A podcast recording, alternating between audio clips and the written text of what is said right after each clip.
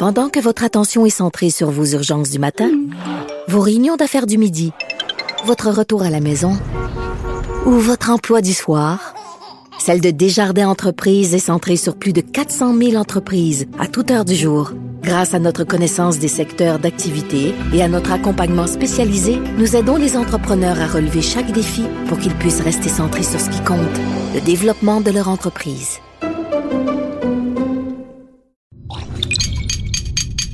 Cube Radio.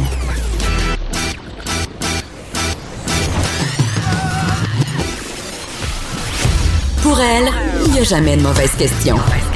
De 13 à 15. Les effronter. Avec Geneviève Peterson.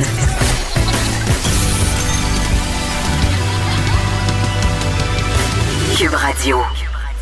Bienvenue à l'émission. Hey, je vous fais un gros câlin, tout le monde. Bon, je commence jamais l'émission comme ça, évidemment, parce que j'aille ça, les câlins. Et pourquoi je vous parle de câlins? C'est parce que c'est la journée des câlins aujourd'hui. Et pour vrai, il n'y a rien qui me tombe le plus sur les nerfs que cette manie qu'on a de faire des câlins, d'embrasser les gens qu'on connaît sur les joues. Là, vous savez, la fameuse bise, là, moi, moi, ces deux joues, air kissing much. Je déteste ça. Je trouve ça, premièrement, souvent hypocrite et très peu senti. Et pour une hypochondriaque comme moi, c'est je vais dire, mon pire cauchemar parce que j'ai tout le temps peur de me faire transmettre la gastro ou une autre maladie qui va se répandre chez moi comme une traînée de poudre. Donc voilà, c'est la journée des câlins. Je comprends, il y en a qui aiment ça, les câlins. Hey, il y a même des gens dont c'est le métier faire des câlins. J'avais vu un reportage, je crois que c'était un reportage d'Urbania, euh, cette série télé, en fait, qui était issue du magazine qui passait sur RTV avec Rose euh, Aimé Morin il y avait une fille aux États-Unis dont le métier, c'était de faire des câlins. Mais juste ça, là, sa job, tu prends rendez-vous avec elle, tu vas la voir. Elle a un petit lit, là, elle appelait ça le cuddle bed, donc le lit à câlin, avec des tout, toutes sortes d'affaires très enfantins, mais je vous assure, il n'y a rien de sexuel là-dedans, en tout cas, qu'ils disent, parce que moi, pour moi, tout ça, euh, même s'il n'y a pas de sexualité, j'ai l'impression qu'il y a une couple de petits perfs qui peuvent aller se faire faire des câlins par cette jeune femme, mais sachez que ça existe, des madames qui octroient des câlins, seulement des câlins aux gens, et quand même, je dis que j'aime pas les câlins, mais le fait qu'il y ait une journée du câlin et qu'il y a des gens qui soient payés pour donner des câlins, mais c'est peut-être le signe qu'on est dans une société de plus en plus individualiste et qu'on hésite justement à avoir des marques d'affection, mais tout le monde n'est pas comme moi, une personne euh,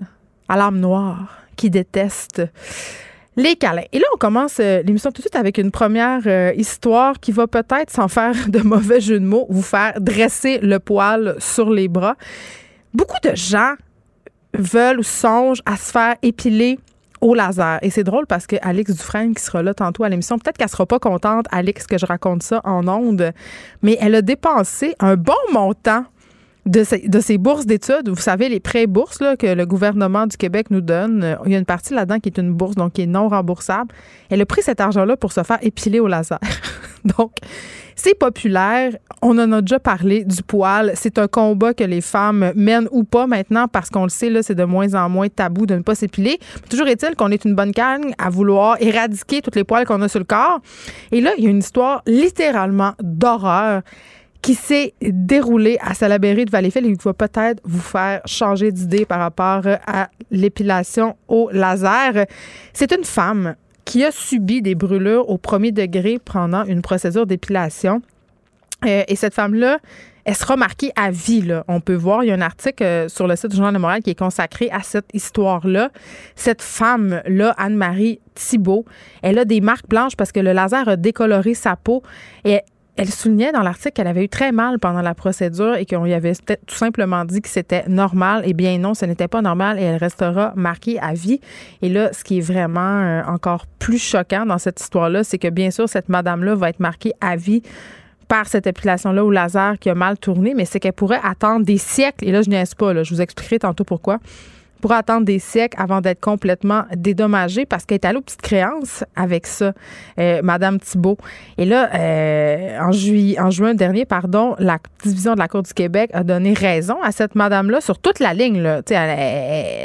L'esthéticienne était en tort et on a été sommé, en fait, on, on l'a sommé, cette esthéticienne-là, à payer à Madame Thibault la somme de 7 533 et 36 dollars. Sauf que là, la madame en question, Madame Savage Douaron, je la nomme, Elle a souscrit un programme de dépôt volontaire pour rembourser sa dette envers Mme Thibault. OK, c'était un montant de 130 173 pardon, et 36 par mois. Mais le 5 septembre, Mme Thibault, la victime, entre guillemets, dans cette histoire-là, celle dont les cuisses seront marquées pour toujours, elle a été avisée que Mme Savage-Doiron devait faire face à une baisse de revenus déclarés. OK? Et là, elle n'avait pas les moyens de lui rembourser le 173 et 36 par mois promis. Elle n'avait aucun revenu saisissable, cette madame-là, cette esthéticienne. Je sais même pas si on peut l'appeler esthéticienne, j'ai envie de l'appeler charlatane. Euh, et là, résultat de tout ça, cette dame-là, Madame Savage Douaron, cette esthéticienne vraiment véreuse et non professionnelle, s'engage maintenant à verser à la, à la victime un dollar par mois. Oui, un dollar par mois. Et si on fait le calcul, ça veut dire que Mme Thibault va voir le bout de cette histoire-là, donc va avoir le droit à son montant de 7 533 et 36 dans environ 625 ans. Donc, c'est une histoire vraiment épouvantable. Et comme je le disais, l'épilation au laser, c'est une technique euh, qui bon, dans la plupart des cas, sans danger. La plupart du temps, ça se passe bien, mais quand même, j'étais curieuse de savoir si des histoires comme ça, on en voyait souvent. Et là, euh, j'ai avec moi Sylviane Bouchard, ex-présidente de l'Association des professionnels en électrolyse et soins esthétiques du Québec, pour nous parler un peu de, de qu'est-ce qui se passe avec l'épilation euh, au laser au Québec et si on devrait se méfier et comment on choisit un endroit où aller se faire épiler. Madame Bouchard, bonjour. Oui, Bonjour. Écoutez, c'est une histoire d'horreur. Moi, quand je vois ça, je me dis, mon Dieu, tu t'en vas dans une clinique d'esthétique, tu fais affaire avec une esthéticienne que tu penses pro, professionnelle, et là, tu te ramasses euh, avec euh, des brûlures au premier degré, et là, ces jambes vont rester comme ça pour toujours.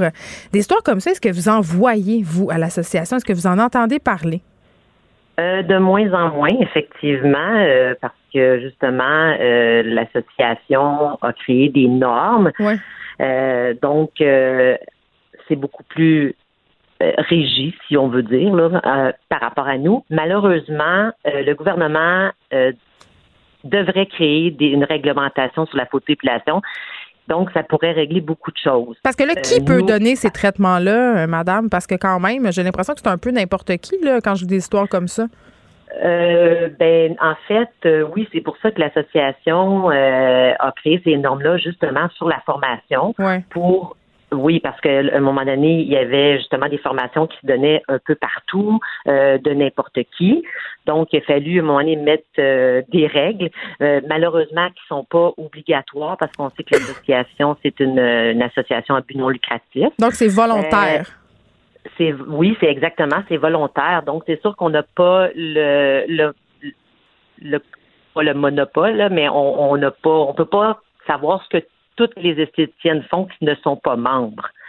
Donc, euh, c'est un peu difficile. Sauf que dans ce cas-ci, on voit très bien que le consentement n'a euh, pas été fait avec la cliente. Oui, parce qu'elle lui a pas donné euh, la décharge. Parce qu'avant, on est, pour expliquer là, pour les gens qui connaissent moins ça, on est obligé, entre guillemets, de donner un document qui explique les risques, les complications possibles, et ça n'a pas été fait. Mais ça, c'est pas juste une fois c'est à chaque visite, parce que chaque oh, visite, la cliente, elle a un, oh oui, il faut que le consentement soit signé et revu à chaque visite.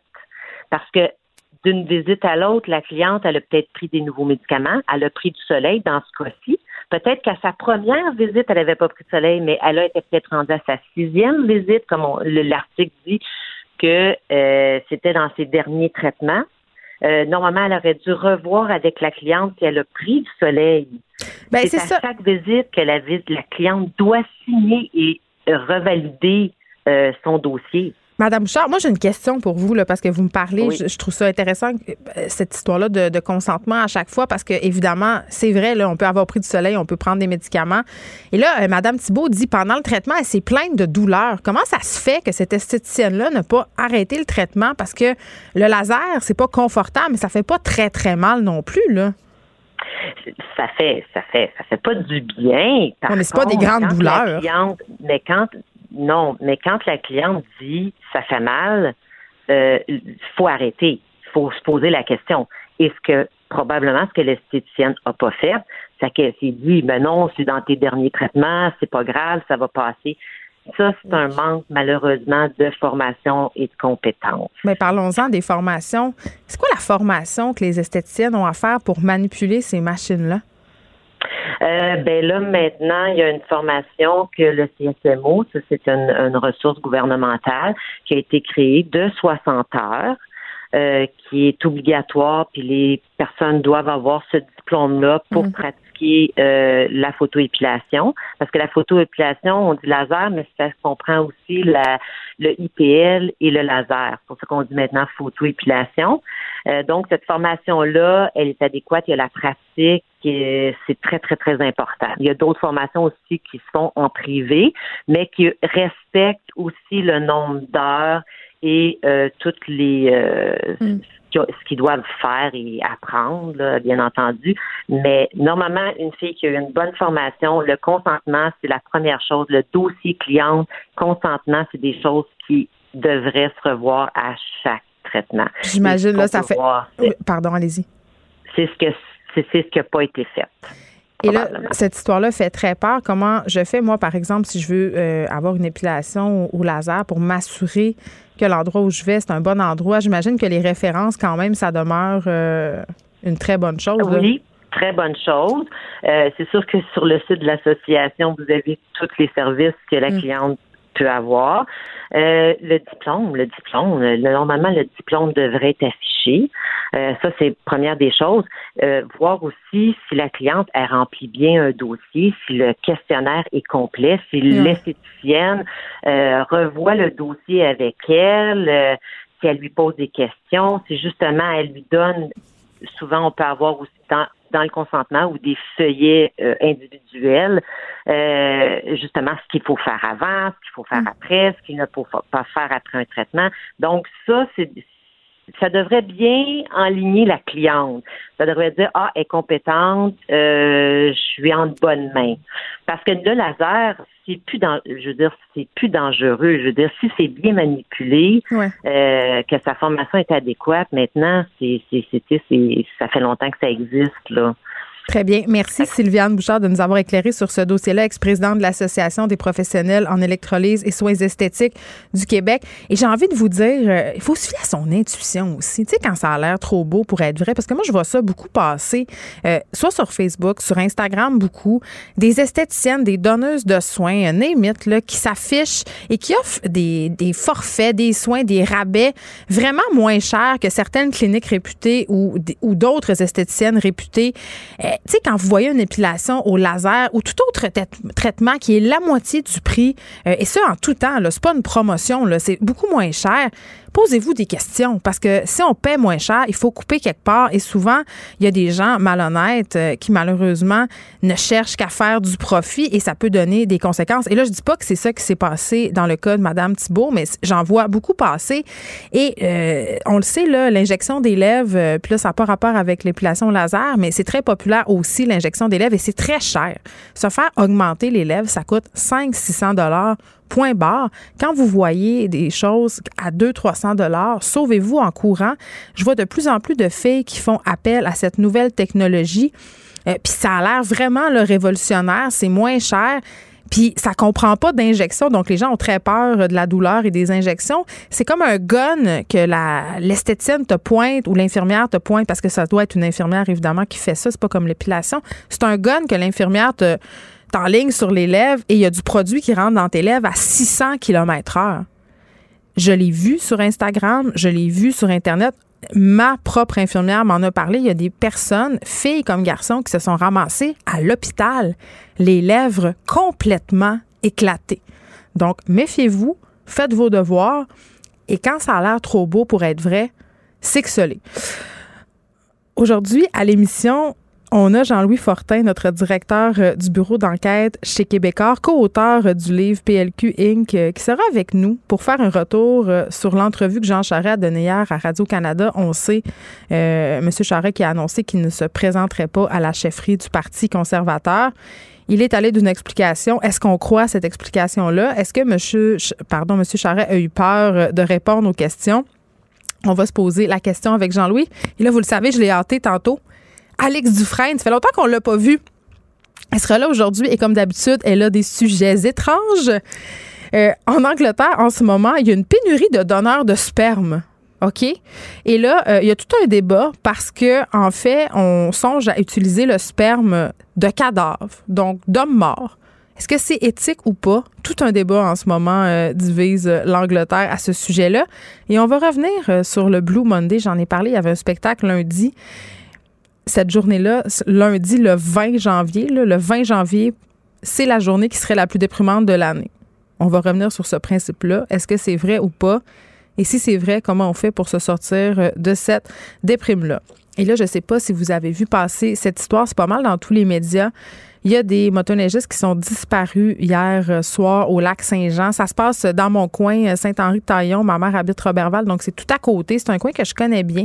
Euh, c'était une expédition, c'était des touristes français. Ils ont engagé un guide, huit Français en tout faisait une expédition de motoneige, puis il y en a beaucoup là, du tourisme de motoneige au Saguenay-Lac-Saint-Jean. C'est quelque chose qu'on voit souvent. Il y a quand même des accidents comme ça, c'est rare là, parce que d'habitude les gens font appel à des guides expérimentés, se promènent euh, en sécurité, mais là. Euh, semblerait, en tout cas, c'est ce qu'on pense. Il y a des espoirs quand même que, que les motoneigistes soient retrouvé vivant, mais semblerait qu'il aurait emprunté sur le lac Saint-Jean euh, un chemin sur la grande décharge. Dans ce secteur-là, ça gèle pas l'hiver. Donc, la glace a cédé sous les motoneiges et le guide, malheureusement, a perdu la vie. Donc, on pourra pas lui poser de questions, mais on est toujours à la recherche de cinq motoneigistes. Euh, il y en a trois qui ont survécu, ils ont été amenés à l'hôpital. On va faire le point sur la situation avec la Sûreté du Québec et on aura ensuite quelqu'un de la Fédération des clubs de motoneige du Québec parce que la motoneige hors piste, c'est de plus en plus populaire et quand même, quand on, on s'adonne à s'aventurer en dehors des sentiers, c'est pas sans risque.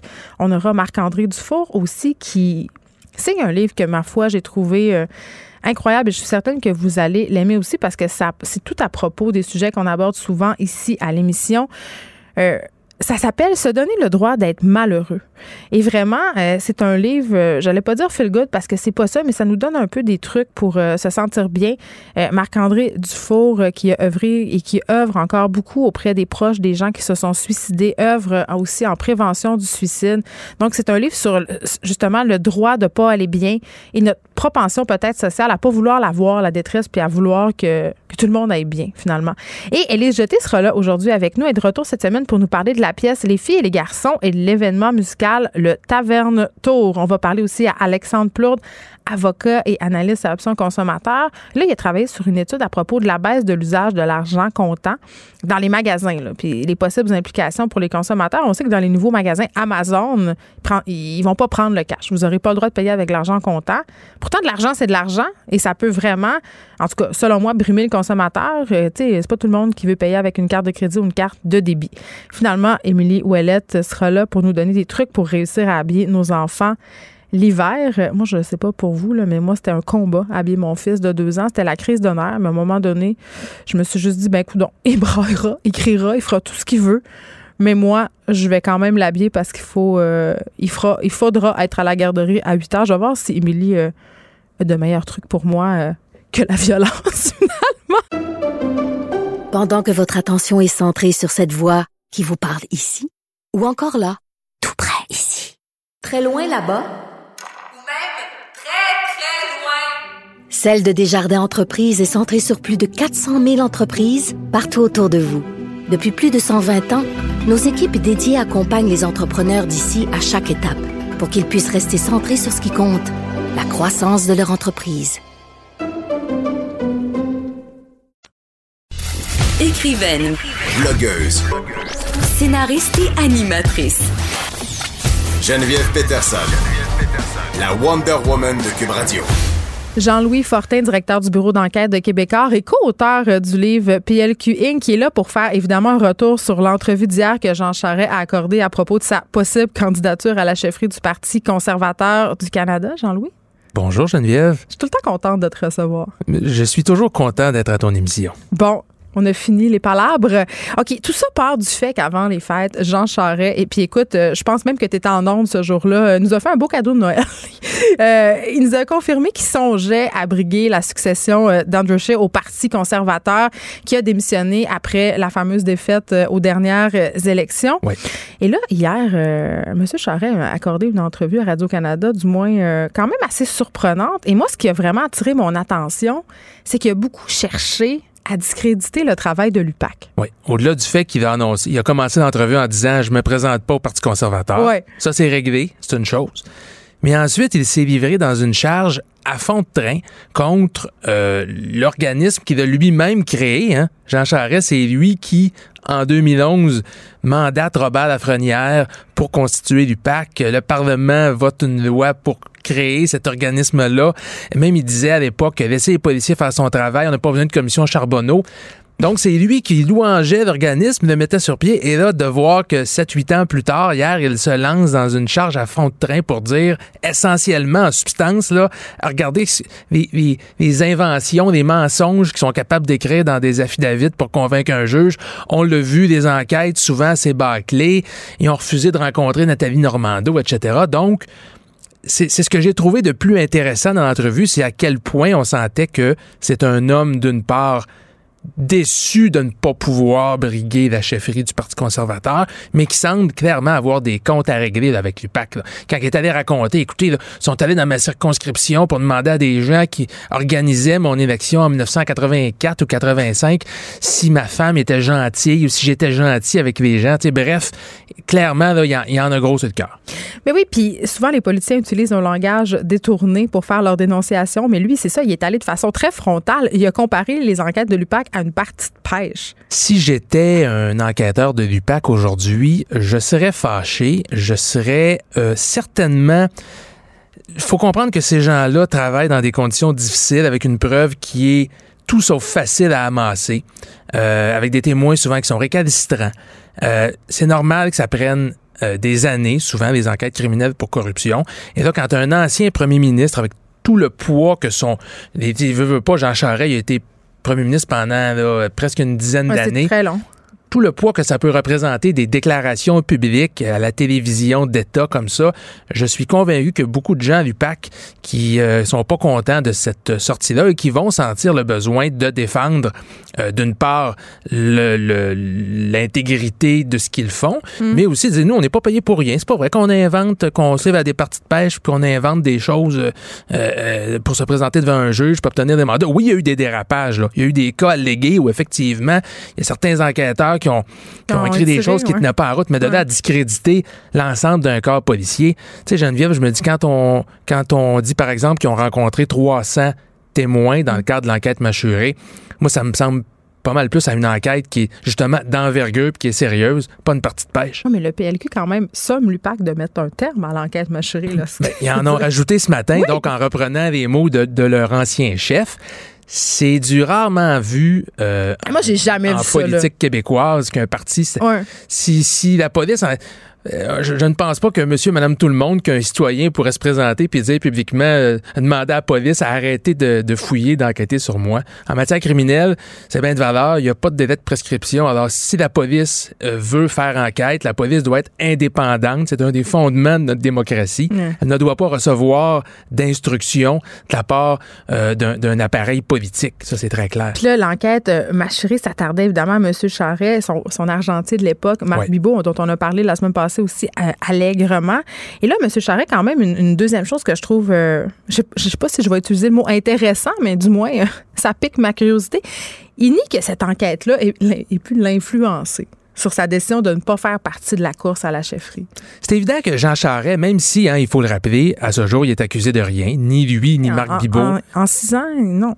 Pas d'accusation. Aucune accusation. L'enquête est encore active et c'est justement pour ça que, selon moi, si Jean Charest avait décidé de se lancer, à chaque point de presse, à chaque occasion où il aurait été dans la, dans la mêlée, dans la joute politique, il se serait trouvé quelqu'un, d'une part ses adversaires, mais aussi des journalistes pour dire Ouais, mais là, saviez-vous que Marc Bibot se promenait d'une entreprise à l'autre, d'une firme à l'autre, en, leur demandant du financement, puis 100 000, 150 000 par année, etc. C'est clair qu'il aurait eu à faire face à ces questions-là de façon répétée jusqu'à la fin de la course à la chefferie, puis éventuellement s'il avait été élu chef. Donc pour lui, je peux pas concevoir qui, qui, considérait que c'était une, une option, ou une option, c'est ça. Tu peux pas imaginer que t'es, Tu peux pas s'imaginer s'en sauver de ces questions-là. Puis il aurait fallu, en tout cas, moi je pense, c'est une opinion très personnelle, que s'il avait décidé d'y aller, euh, ça aurait voulu dire qu'il allait y répondre aux questions. Il aurait fallu qu'il se livre à ce jeu-là. Certainement au Québec, je pense qu'il n'y aurait pas une journée où on ne lui aurait pas posé cette question-là. Ben oui. Donc, donc ça, ça c'est sûr que ça fait partie intégrante de son calcul, c'est clair. Et là, lui, il explique sa, euh, sa décision en disant que depuis euh, qu'il a quitté le Parti conservateur en 98, ça a beaucoup changé. C'est vrai, aussi quand même. C'est vrai. C'est un parti qui s'est euh, qui a qui changé son axe beaucoup plus vers les priorités de l'Ouest, hein. la droite albertaine par exemple, qui n'est plus le, bon vieux parti progressiste conservateur. Oui, M. Charest évoquait justement qu'il avait des idées environnementalistes lui-même, qui n'était pas d'accord aussi avec certaines politiques plus social du Parti conservateur de maintenant. Oui, mais il va y avoir quand même un porteur pour ce courant-là. Au Parti conservateur, on peut penser que Peter McKay va, être celui euh, euh, qui, qui, va porter ces idées-là un peu plus euh, centristes, environnementalistes, etc. Donc, c'est pas vrai qu'il n'y avait pas de place pour ça. Là. Je pense clairement pas que l'enquête a, joué. avoir le, la vigueur avec laquelle hier il a demandé euh, la partie euh, pêche. De, oui, il a parlé de partie de pêche, il a discrédité l'UPAC. Euh, clairement, je crois que ça, ça a pesé très, très, très lourd dans la balance pour un, un chef de parti qui c'est sûr qu'il a dit on, on, a changé les méthodes. Il n'a pas avoué aucun tort. Il n'a pas dit qu'il y avait quelque chose à se reprocher. Je pense qu'il va rester sur ses positions. Là, il faudra voir maintenant faut bien comprendre, Jean Charest a donné une seule entrevue hier qui était très intéressante, mais nous, au bureau d'enquête, euh, ici à Cube Radio, euh, à TVA, on lui a demandé régulièrement au cours des dernières semaines, des derniers mois, des dernières années, de venir s'expliquer. On aurait plusieurs questions pour lui. Il a choisi son, son entrevue. Effectivement, mais l'invitation est toujours ouverte. On aimerait beaucoup s'asseoir avec lui pour poser davantage de questions que ce qui était abordé hier. On est rejoignable. Son, son porte-parole, son avocat. T'es euh, de donner ton numéro de Padgett. Euh, il a déjà mon numéro de cellulaire. Donc, euh, on aimerait bien continuer de lui poser des questions. À lui de voir s'il va se, se, retirer un peu de l'espace public maintenant qu'il a annoncé sa décision. Mais je pense que sa firme de relations publiques doivent lui avoir conseillé de passer, aller passer quelques jours euh, au chalet. tout ça quand même, Jean-Louis Fortin, est-ce que ça met le point final au rêve de Jean Charest de devenir un jour notre bon premier ministre canadien? C'est ce qu'on pourrait penser, mais il est encore relativement jeune pour un politicien. Il a 61 ans. Euh, est-ce qu'on peut pas penser à un scénario où euh, si l'UPAC euh, annonce dans un an, deux ans que finalement il n'y aura pas d'accusation, s'il est blanchi, c'est s'il est blanchi, est-ce qu'à 65 ans il pourrait pas décider bon mais voilà je me lance, la police a rien trouvé, c'est officiel. Ah, je peux pas croire que les électeurs lui feraient confiance. Je peux pas croire. Il va rester, il restera toujours un redoutable politicien, un redoutable débatteur. Et dire qu'il a enterré euh, définitivement son rêve, je garde encore un petit doute là-dessus. Il est comme un chat, il a cette vie. Peut-être qu'au chalet, justement, il va continuer à réfléchir à ça. Jean-Louis Fortin, merci, directeur du bureau d'enquête de Québécois et co-auteur du livre PLQ Inc. que je vous invite à aller lire si vous voulez en apprendre plus sur le Parti libéral et aussi sur notre ex-premier ministre Jean Charest. bien en évidence dans toutes les bonnes librairies. Merci beaucoup. Salut. Pendant que votre attention est centrée sur vos urgences du matin, vos réunions d'affaires du midi, votre retour à la maison ou votre emploi du soir, celle de Desjardins Entreprises est centrée sur plus de 400 000 entreprises à toute heure du jour. Grâce à notre connaissance des secteurs d'activité et à notre accompagnement spécialisé, nous aidons les entrepreneurs à relever chaque défi pour qu'ils puissent rester centrés sur ce qui compte, le développement de leur entreprise.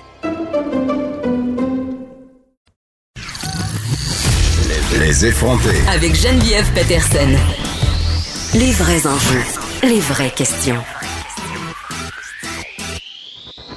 Vous écoutez Les effronter. C'est le grand retour euh, d'Alex Dufresne. Puis là, tantôt, euh, je t'ai hâté, j'ai dit que tu avais dépensé tes pré-bourses pour te payer une épilation laser.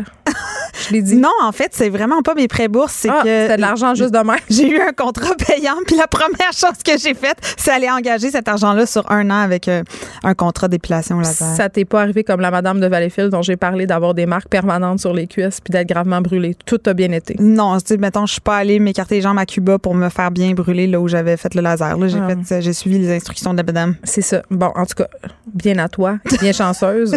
mais c'est quand même surprenant, euh, venant d'une fille comme toi, d'avoir dépassé autant autant d'argent sur le poêle. Puis c'était vraiment C'était back cher. in the days. Mais c'était back in the days. Puis c'est aussi que. C'était comme 2000 pièces, arrête. Non, non, Ah, non. non? OK. Oh non, vraiment pas, là. Ah, J'avais exagéré dans ma tête. non, c'est quelque chose comme 400 pièces là. Faut pas virer fou. Mais dans les années 80, c'est comme 10 000 aujourd'hui. OK. Aujourd'hui, tu nous parles euh, d'une étrange solution parce qu'en ce moment, il y a un débat en Angleterre. Oui. On manque de donneurs de sperme. Oui, exactement. En fait, il y a une drôle. pénurie de sperme au Royaume-Uni. Oui, on- les, les gens se crossent trop dans des Kleenex. Qu'est-ce qui se passe? Je sais pas ce qui se passe, mais euh, à chaque année, il faut qu'ils importent à peu près 7000 échantillons Mais voyons! de sperme qui viennent. importer, toi, chose. Euh, oui, puis en plus, ce qui est étonnant, c'est qu'il y a au moins 3000 échantillons de sperme qui viennent du Danemark. OK. Je- on sait pas ce qui se passe avec les, Ben, les Danois. on Ils sait aiment que- donner leur sperme. Je On sais sait pas, que il y a une affaire là. l'indice du bonheur dans les pays scandinaves est élevé. Moi, je dis qu'il y a un lien. Je sais pas, on jase, là. On. Mais tu sais que pour donner du sperme, il faut quand même que tu t'aies pas euh, mis ta main dans tes culottes pendant une couple de jours avant. Ça, c'est très difficile à accomplir. Fait que euh, il y a- ça- tout n'est pas que bonheur. Et donc euh, il y a un- vraiment une pénurie de sperme au Royaume-Uni et là ils ont euh, dans le Journal of Medicine, il il y a des euh, scientifiques qui ont publié une proposition qui serait d'aller chercher du sperme chez des personnes des, des personnes des hommes décédés et donc de devenir un donneur de sperme posthume. Eh bien là, qu'est-ce que tu fais du consentement là-dedans?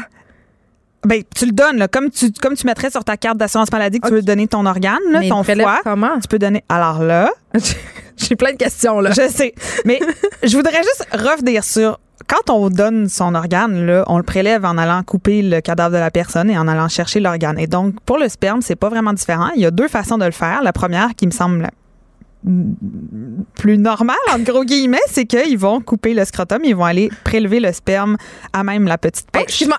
Attends, euh, deux minutes. les gens ont de la misère à signer leur don d'organes parce qu'ils disent Ah mon Dieu, je veux, j'ai pas envie. Imagine, les, les hommes veulent pas se faire vasectomiser parce qu'ils ont peur. Imagine de, de signer ta carte pour dire Coupez-moi la zézette. Après, fût-il après ma mort, ça va juste pas. J'ai la Premièrement, c'est pas la zézette. Deuxièmement, c'est une petite incision au niveau du scrotum. Mais si tu veux pas te faire couper le scrotum, il y a une autre option et y mettre un petit La globe momification. ils mettent un petit globe électrique dans ton trou de pète et ils font aller des petits chocs électriques qui vont te faire éjaculer Ah, après ta une- mort. C'est comme une masturbation post-mortem. Exactement. On passe, puis on passe par. euh, Les seules personnes qui vont en profiter, c'est ceux qui vont recevoir le sperme pour avoir des petits bébés. Et donc, euh, ça pose pas mal de questions éthiques, euh, mais en pourquoi fait. non? OK, Oui. Geneviève, OK, parfait, pas de questions éthiques, très bien. Mais non, mais je veux dire, si tu as signé ton consentement, c'est Oui. comme aller donner du sperme vivant. Oui, là, mais tu mettons- Tu as pensé, là, qu'il allait avoir des petits messieurs et des petites madames issues de ton sperme qui allaient évoluer sur cette C'est pas tant pour cette personne-là, mais c'est pour les gens autour. C'est-à-dire Ah, leurs que proches. voilà. Oh, fait que là, Dieu. mettons, ton père a donné son sperme de manière posthume. Mais mon père a donné son sperme partout toute sa vie. Mais là, des- de manière posthume, Ah, ça voudrait dire que tu pourrais avoir des frères et des sœurs. Et donc, toi, ça peut Ah, je serais t'affecter. plus enfant unique. Exactement. Ah, j'aimerais ça. Faut- en tout cas, j'allais dire, faut juste attendre que ton père meure. Bon, il y a d'autres moyens de le faire. Et donc, c'est aussi pour les gens. C'est-à-dire que euh, au Royaume-Uni, maintenant, tu es obligé, quand tu donnes ton sperme, de signer un registre où euh, l'en- l'enfant qui va être issu de, de, tes, de ton ADN peut savoir qui t'es Ben, quand tu as c'est aussi, 18 ans. Depuis, depuis le mois de juin, il y a une nouvelle loi qui est passée. Les gens euh, qui, qui ont été adoptés ou les gens qui. Je pense pas que ça touche encore les banques de Ouais. mais on s'en va vers là ici aussi. là. C'est de ça. plus en plus Quand débattu. tu as 18 ans, en tout cas, au Royaume-Uni. Tu peux le demander. tu peux euh, même demander le dossier de la personne et demander à la rencontrer. Et donc là, c'est de savoir que tu es un enfant d'une personne qui est décédée. Il n'y a pas ce, ce lien-là possible qui a été prouvé qui est important psychologiquement pour plein de gens qui grandissent avec euh, des parents biologiques qui sont pas leurs parents euh, adoptifs ou par, par fécondation. Autrement. Et donc, euh, il y a comme ce problème éthique-là qui est, ben oui, de dire qu'est-ce que c'est la famille que je vais avoir si mon père euh, donne son sperme après sa mort ou si quelqu'un, mon proche, donne son sperme après sa mort. C'est d'avoir des liens familiaux avec des gens que tu connais pas nécessairement et ou, quand tu es l'enfant issu de ça, de pas pouvoir connecter avec, euh, avec ton parent. Et donc, euh, d'un autre point de vue, en fait, c'est que comme ils ont cette pénurie-là, le fait d'avoir plus de donneurs de sperme, ça fait qu'il y a des couples euh, au niveau des, des qui ont pas beaucoup de choix au niveau euh, interracial, c'est-à-dire que des gens vont dire OK ben c'est toujours les mêmes genres de gens en 18 41 ans qui viennent d'une classe aisée qui sont blancs qui vont donner euh, leur sperme et donc pour pouvoir avoir un plus grand choix euh, le don de Mais sperme aussi après des la Noirs mort. qui meurent. Ben c'est ça. Ça, ça, ça, ça permettrait aux gens Ah, d'avoir une ça? plus grande diversité ben, raciale dans le don de bonne sperme. solution. Bravo. Euh, Ben faites oui. ça pour prélever du sperme sur les morts. Et donc, c'est ça. C'est ce qui se passe au Royaume-Uni. Euh, je vais continuer ma recherche parce que je veux savoir pourquoi les gens donnent pas de sperme, en particulier au Ben, Royaume-Uni. ils sont malheureux en Angleterre, tu le Il sais. pleut tout le temps. Ben, ils ont la reine. Doesn't feel like wanking a lot. Ils ont la reine, puis euh, Meghan, puis l'autre sont Ils partis. sont partis. Je le sais. Fait que là, Je sais. qui a envie de donner son sperme après ça? Ça va. Tout Personne. part à volo. Et d'ailleurs, parlant de ça, Geneviève, je saute d'un sujet à l'autre. Ben oui, t'es rendue bonne, bravo. Comment? Merci. Je m'en vais. Comment s'est passé ton lundi?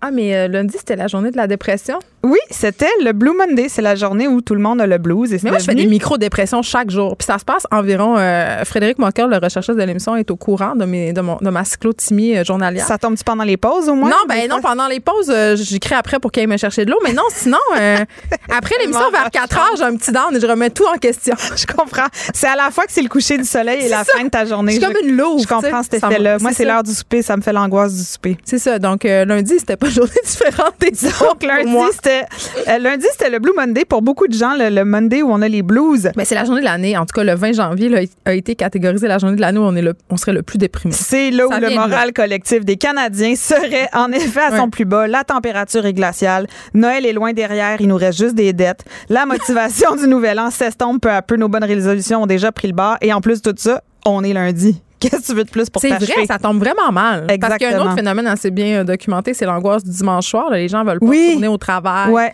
Ils anticipent leur job. Qui. Mais pas moi, parce que moi, j'adore mon travail. Mais quand même, ça l'arrive C'est la fin de la liberté. un peu. La cloche sonne, on retourne à l'usine. C'est pas long deux jours. Et donc, je sais pas, moi, je j'étais pas au courant, mais c'est une fête non officielle qui existe depuis 2005. Puis il y avait un pestac à Montréal lundi à propos du Blue Monday au, théâ- au théâtre. Au théâtre? Oui, il y a des gens qui se sont réunis pour aller euh, lutter contre ça. Donc vraiment, c'est un phénomène. C'est un phénomène. Puis en plus, c'est parti d'une idée. C'était une agence de voyage. C'est vraiment euh, tout Hein, à fait. Oui, c'était une campagne publicitaire d'une agence de voyage qui voulait pousser les gens à partir en vacances. Ah, je savais que c'était tout à cause du dégueu, hein? capitalisme. mais ça a résonné chez le monde, puis c'est devenu un phénomène mondial. Donc, je pense que loin derrière la campagne publicitaire, on peut tous se serrer les coudes puis se dire que le lundi du 20 janvier, c'est normal qu'on se sente déprimé. Et là, je parlais des résolutions du jour de l'an.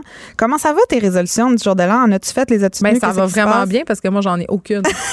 parce que un moment donné, j'ai renoncé à ça. Mais c'est pas vrai parce que je l'ai dit. euh, non, j'en avais, j'en avais aucune, mais j'en avais quand même une petite. C'était euh, de, de moins passer de temps sur les médias sociaux à m'inquiéter pour des affaires qui sont vraiment, vraiment des first world problèmes. Là, genre, hey, t'as-tu vu qu'est-ce qu'elle a dit sur ma publication?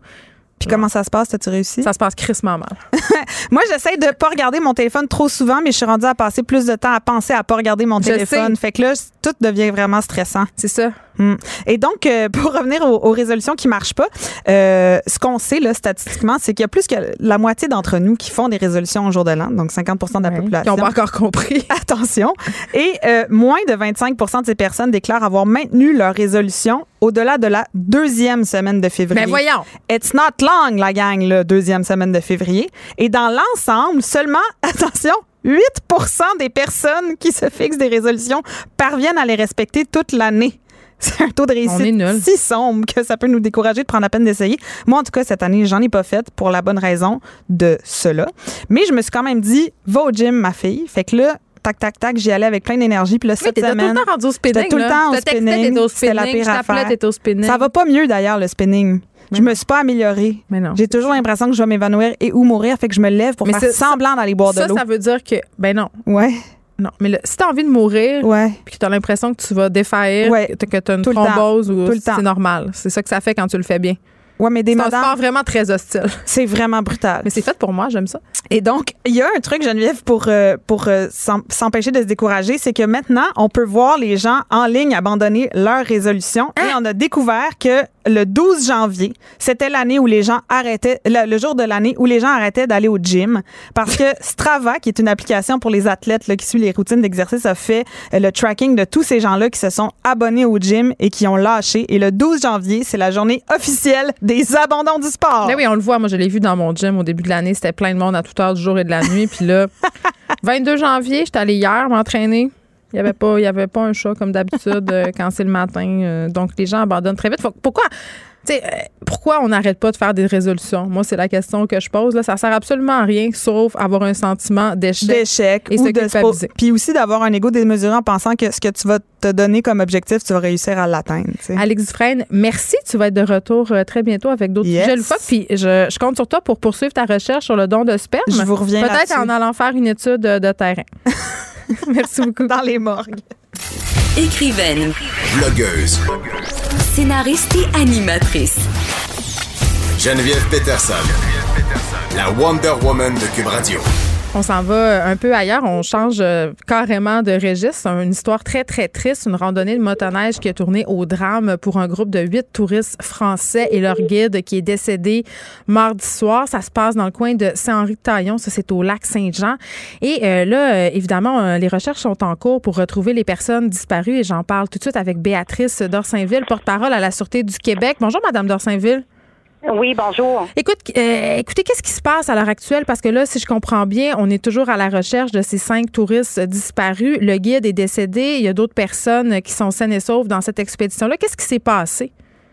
Oui, alors, euh, écoutez, c'est un groupe de neuf motoneigistes qui ont pris la route hier soir vers 19h30. Euh, ils partaient de Latuc et se dirigeaient là, vers Saint-Gédéon.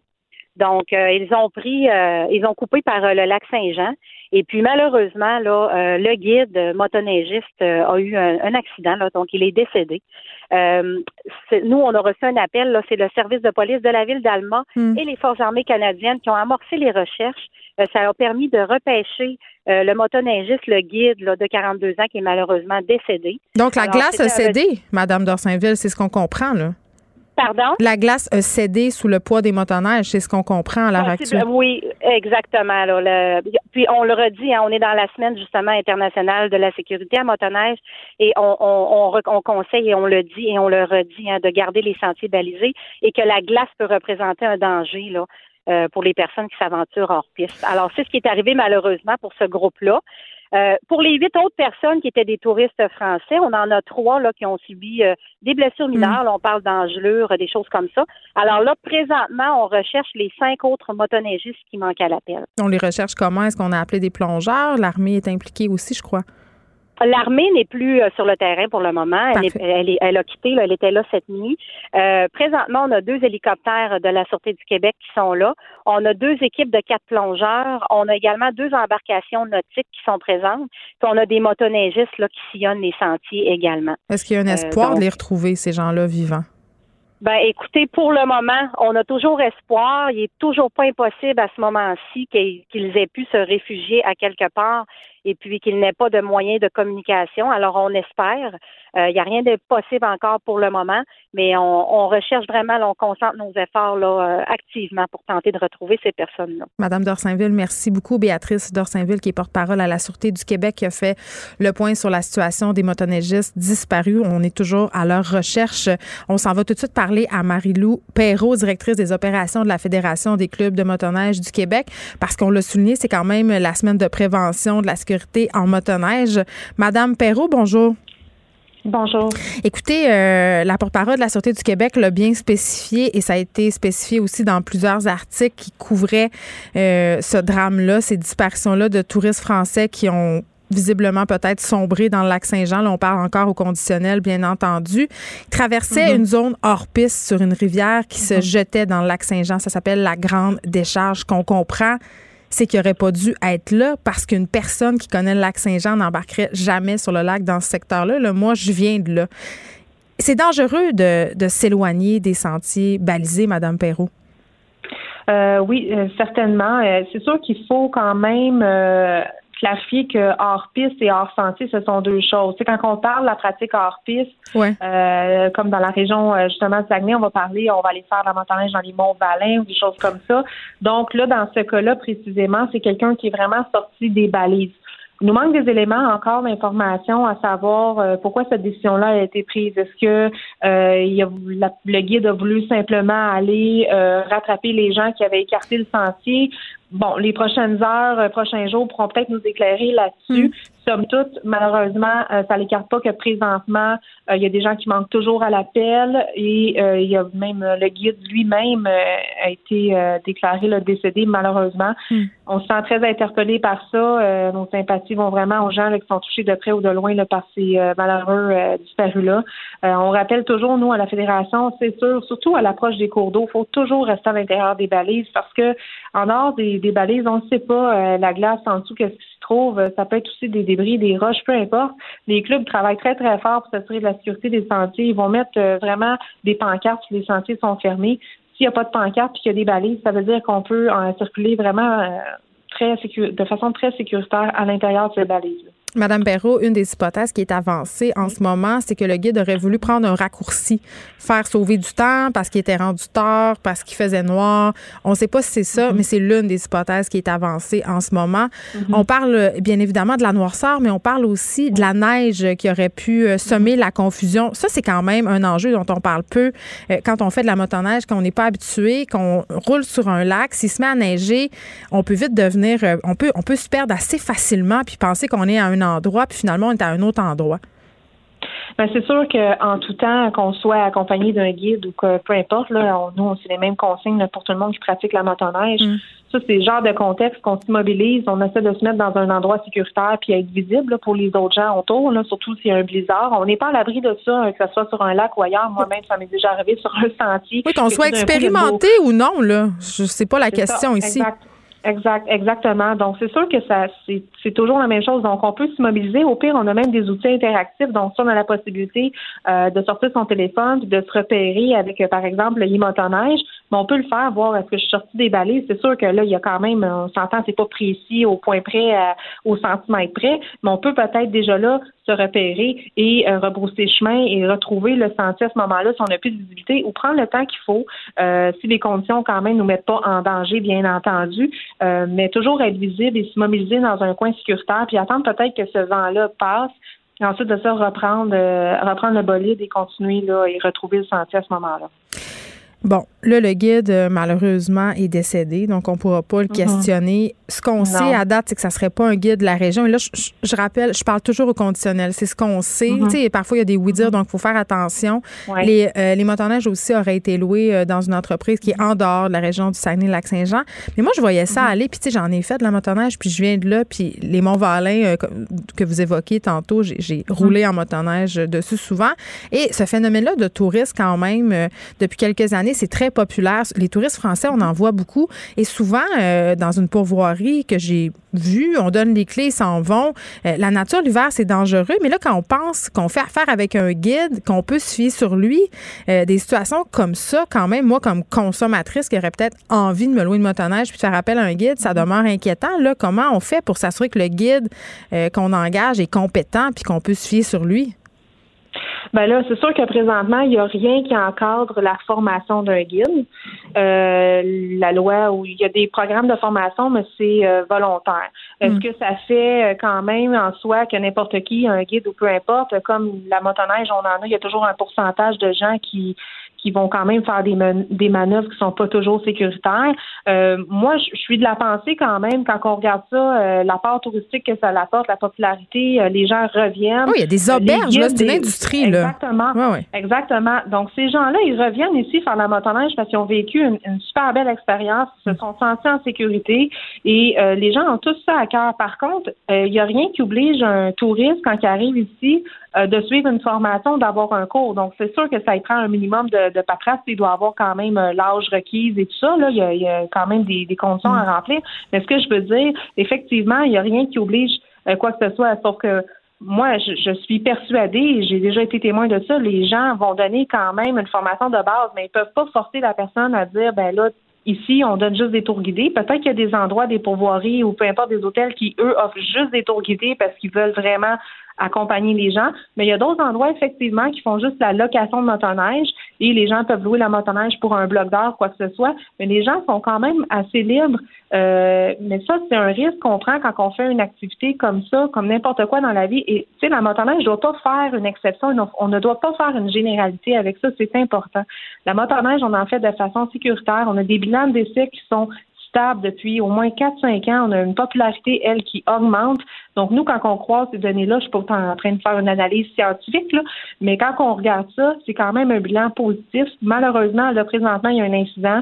C'est sûr, c'est la première fois que ça arrive qu'il y a autant de personnes qui manquent à l'appel en même temps sur un ben incident. Oui, c'est dramatique. je pense que c'est ça qui, qui, qui est très dramatique là-dedans. On suit ça très, on est interpellé. Hmm. Mais euh, dans les faits, quand les gens font de la motoneige, la majorité des gens font une pratique sécuritaire Et puis, parce qu'ils ont envie d'en refaire le lendemain, puis l'année d'après, puis revenir ici au Québec, ou tout simplement, quand on est un Québécois, d'en refaire la fin de semaine d'après. Mais Mme Perrault, vous conviendrez quand même que cette histoire-là n'est en rien pour aider à briser les préjugés euh, selon lesquels la motoneige, c'est dangereux. Là, vous parliez du nombre de décès qui n'a pas augmenté mm-hmm. malgré la popularité de vos sports qui grandit. Ça, c'est une bonne nouvelle. Mais quand même, les gens ont cette idée que faire de la motoneige, c'est dangereux. Euh, il y a un préjugé aussi par rapport à l'alcool. Donc, tout ça, ça, ça aide pas votre sport. Là. Ben en fait, euh, effectivement, sauf que nous, on essaie de briser cette mauvaise perception-là, malheureusement, et de pas mettre toute l'énergie sur des cas isolés et d'en faire une généralité, comme je vous ai dit. Comme dans toute activité, il n'y a personne de, de, parfait, et sûrement que cette portion-là de délinquance, là, euh, c'est les mêmes personnes qu'on retrouve sur les routes qui probablement ne respectent pas non plus euh, le code de conduite routière. Là. Mm. Donc, quand on est délinquant, on est délinquant. Puis malheureusement, il y en a, il y en a dans tout dans la vie. Puis la motoneige j'en fais pas exception mais euh, il faut pas en, faut pas en tirer des conclusions là, euh, que la motoneige c'est non sécuritaire et tout ça. Mais si on suit les euh, consignes puis on reste dans les sentiers balisés, on a moins de chances d'avoir un accident. Marie-Lou Perrault, mhm. directrice des opérations de la Fédération des clubs de motoneigistes du Québec. Et cette histoire-là, c'est dramatique évidemment. On offre nos condoléances aux familles et aux proches de ce guide de motoneige-là. Euh, je l'ai dit, là, j'ai grandi sur les Monts-Valin. La motoneige, j'en ai fait là, avec mes parents, là, tellement des milliers de kilomètres de motoneige à mon actif et des histoires comme ça J'en ai vu, évidemment pas aussi spectaculaire euh, que cinq personnes qui disparaissent d'un coup euh, dans les eaux du lac Saint-Jean. On peut supposer que c'est ça qui s'est passé, même si on n'en est pas encore certain. Moi, je souhaite tellement qu'il ait trouvé refuge dans un chalet, mais les chances sont quand même assez minces avec le froid, avec l'eau. Mais des histoires comme ça, vous savez, euh, je parlais d'alcool tantôt sur les monts Valin, dans les chalets, les gens boivent le soir, s'en vont en motoneige. Je dis pas qu'ils sont sous morts, mais juste une ou deux petites consommations, tu t'en vas, tu arrives sur un gros lac, tu le connais pas bien, bien, se met comme on a évoqué tantôt avec Mme Perrault, tu perds un peu le sens euh, de l'orientation et parfois, dans certains secteurs, tu sais, elle parlait tantôt euh, du téléphone, ça se rend pas tout le temps.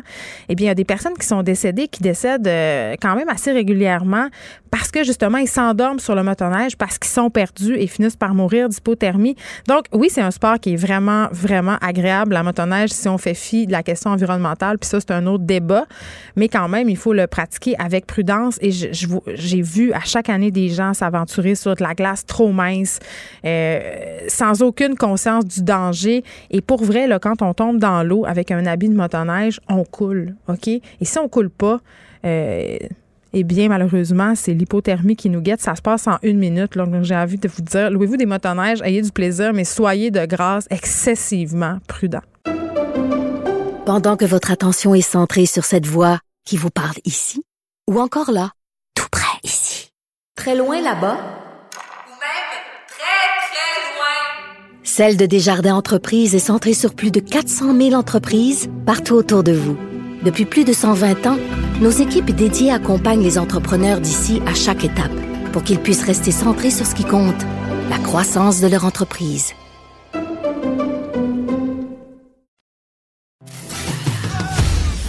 Geneviève Peterson, la seule effrontée qui sait se faire aimer. Jusqu'à 15, vous écoutez Les effrontés. Le psychologue Marc-André Dufour qui insiste sur le fait qu'on doit se donner le droit d'être malheureux dans son plus récent livre publié aux éditions du Tricaré. Ça s'appelle Se donner le droit d'être malheureux. Marc-André? Oui. Bonjour. Bonjour. Je suis très contente euh, de te recevoir. Je suis contente d'être ici. Euh, son, ton livre qui, euh, qui sort aujourd'hui en librairie, donc tout nouveau, tout chaud. Pour ceux qui ne te connaissent pas, là, je veux juste un peu dire, ça fait quand même très longtemps que tu t'impliques en santé mentale, prévention du suicide, plus de 20 ans. Mm-hmm. Tu as même été coordonnateur du Centre de prévention du suicide du Québec. Donc, tu sais de quoi tu parles. Ça, c'est réglé. Oui, quand même. je, je, l'affirme.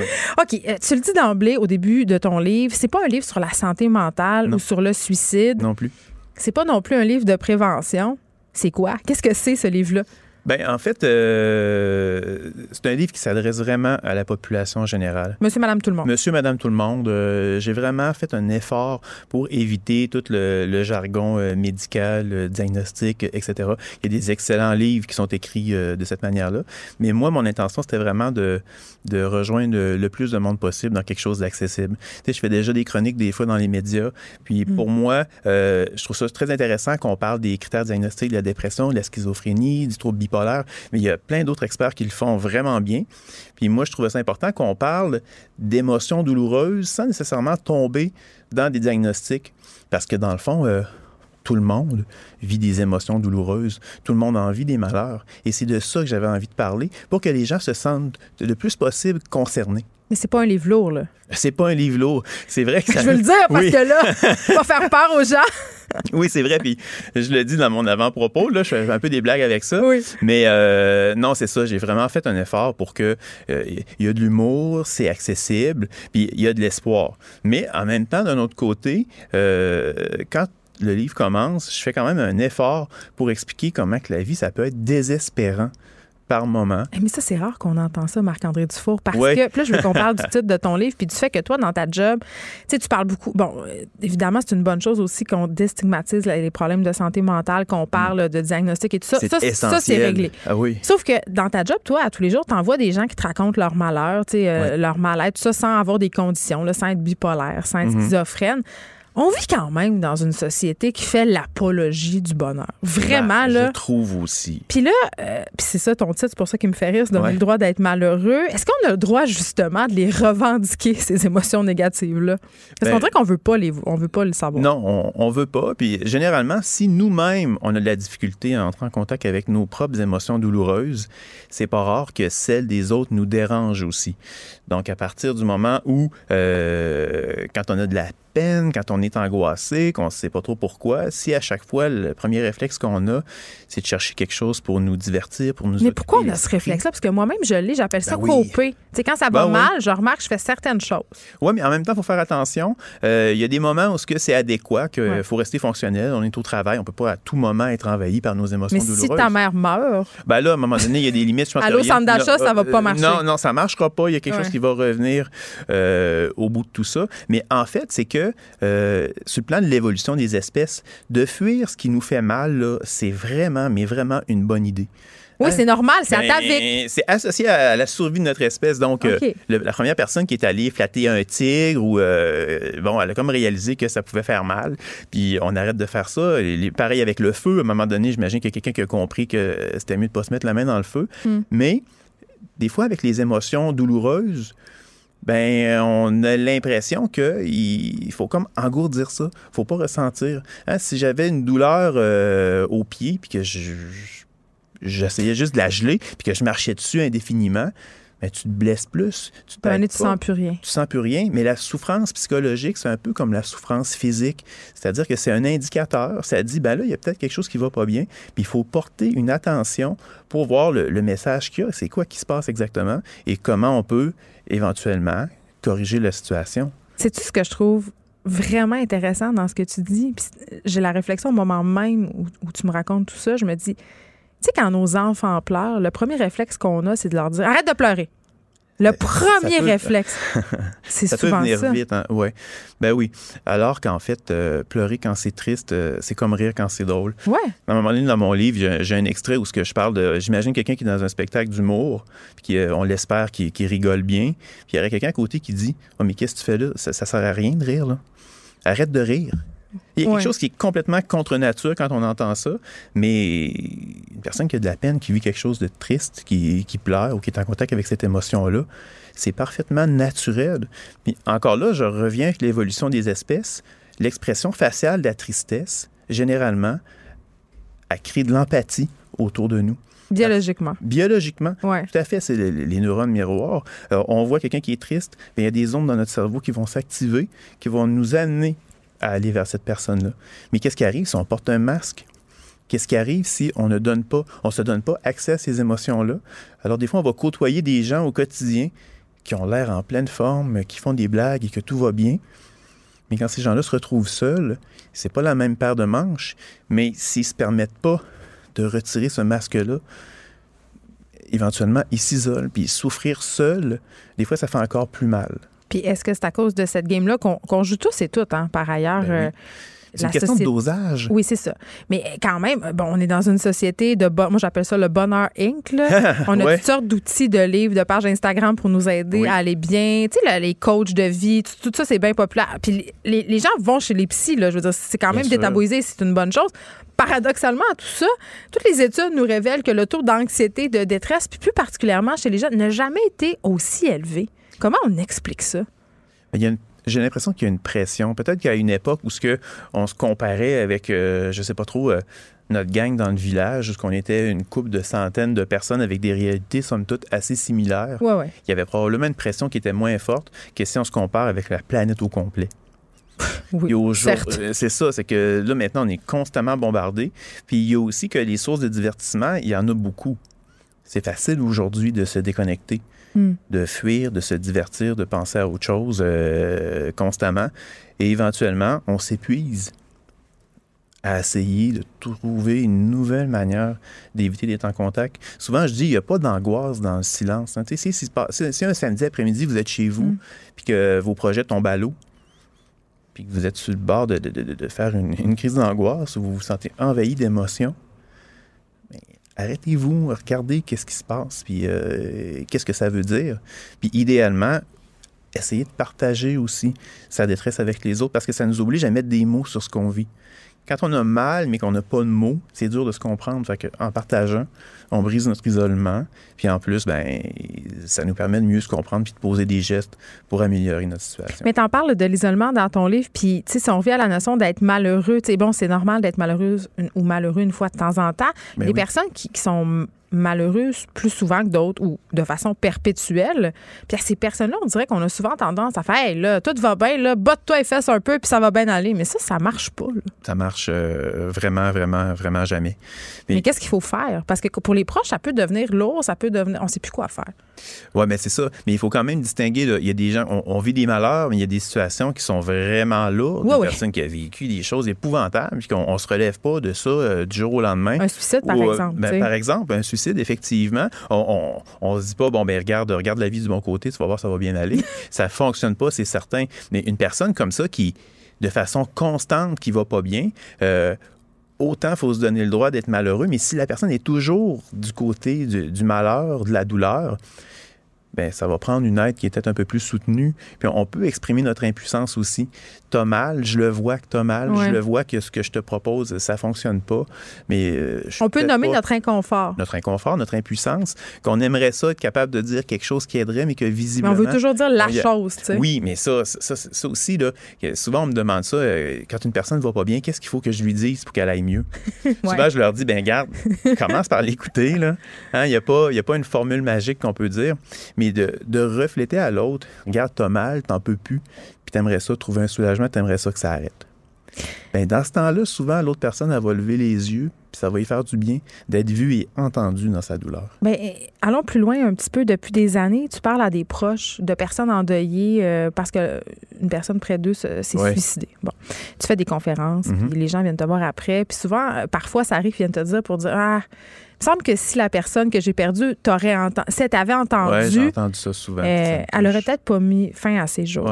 Puis là, ça m'amène à te poser la question suivante. Puis peut-être tu n'as pas de réponse, mais je pense qu'on voudrait tous. Est-ce que c'est possible d'empêcher une personne qui a décidé de mourir de passer à l'acte par des mots? Ça se peut-tu? Je comprends que c'est possible, vraiment. Puis c'est pas pour rien que ça fait aussi longtemps que je m'implique en prévention du suicide. Ouais. Autant la question du suicide, c'est une problématique qui est complexe, qui est multifactorielle, c'est culturel, il y a une composante biologique, c'est vraiment complexe. Autant des fois, j'ai vu des gens dans des situations où le simple fait, comme je disais tout à l'heure, d'être vu et entendu, le simple fait que quelqu'un leur dise Garde, t'en peux plus, puis t'as raison de vouloir que ça arrête.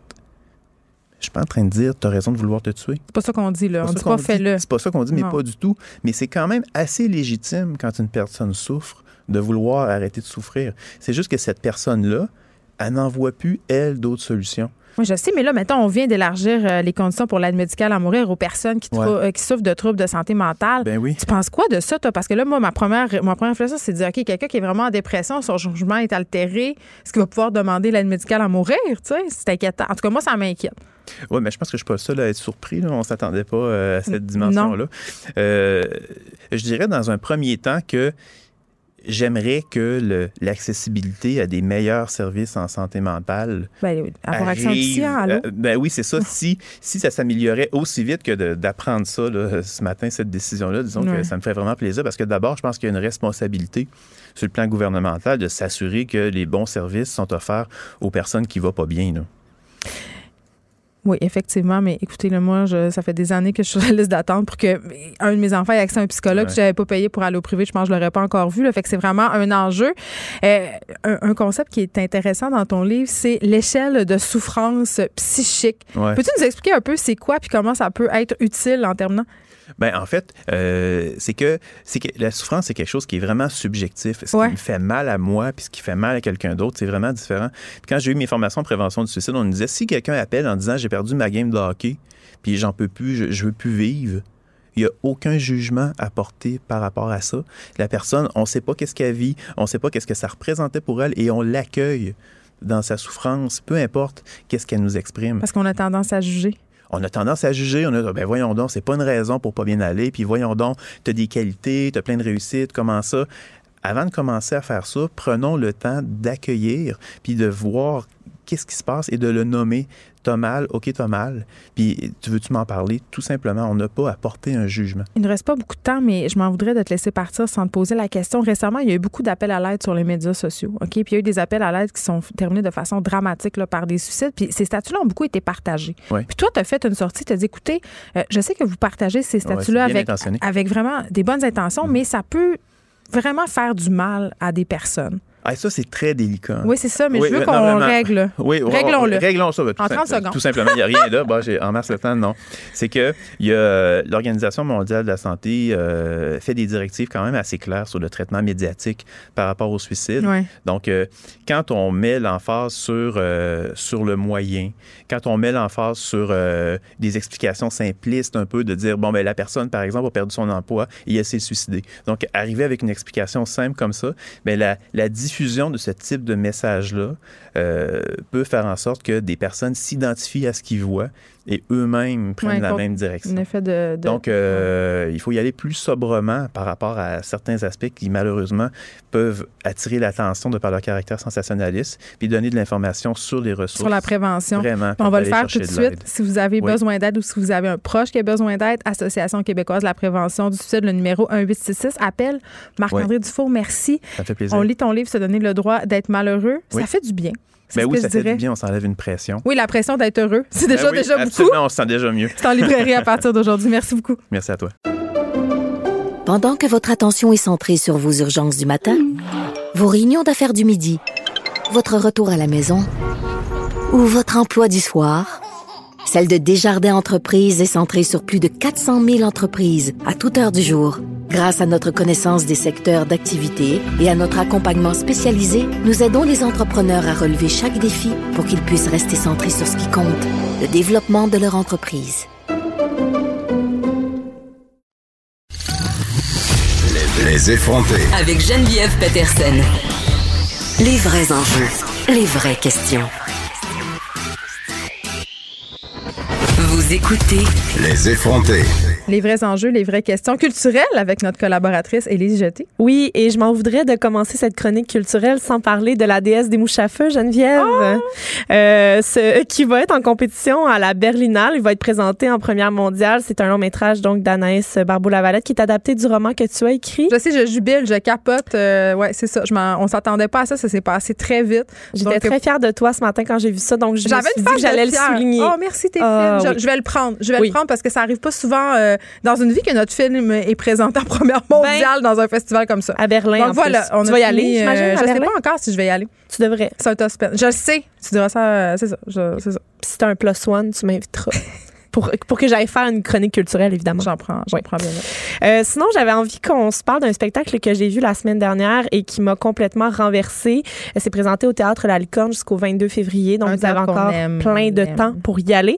Et c'est un sujet euh, dont tu haïs entendre parler. Ah, ben voyons! OK. Parce qu'on haït tout ça, entendre parler de ça. OK, pas juste moi, là. Oui. On parle euh, des hommes violents qui en viennent à commettre des meurtres puis l'espèce de phrase qu'on se dit souvent, toi et moi, surtout hors d'onde, là, mais encore, une fois. encore une fois, il y a un gars qui a tué sa femme, encore une fois, il y a un gars qui a tué ses enfants.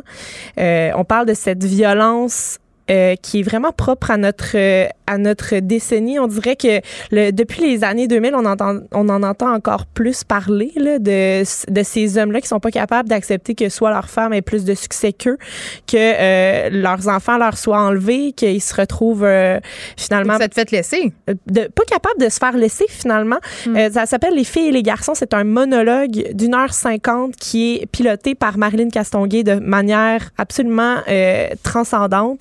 Euh, elle est dirigée par Denis Bernard. Donc, 1h50 toute seule sur scène. Quand même.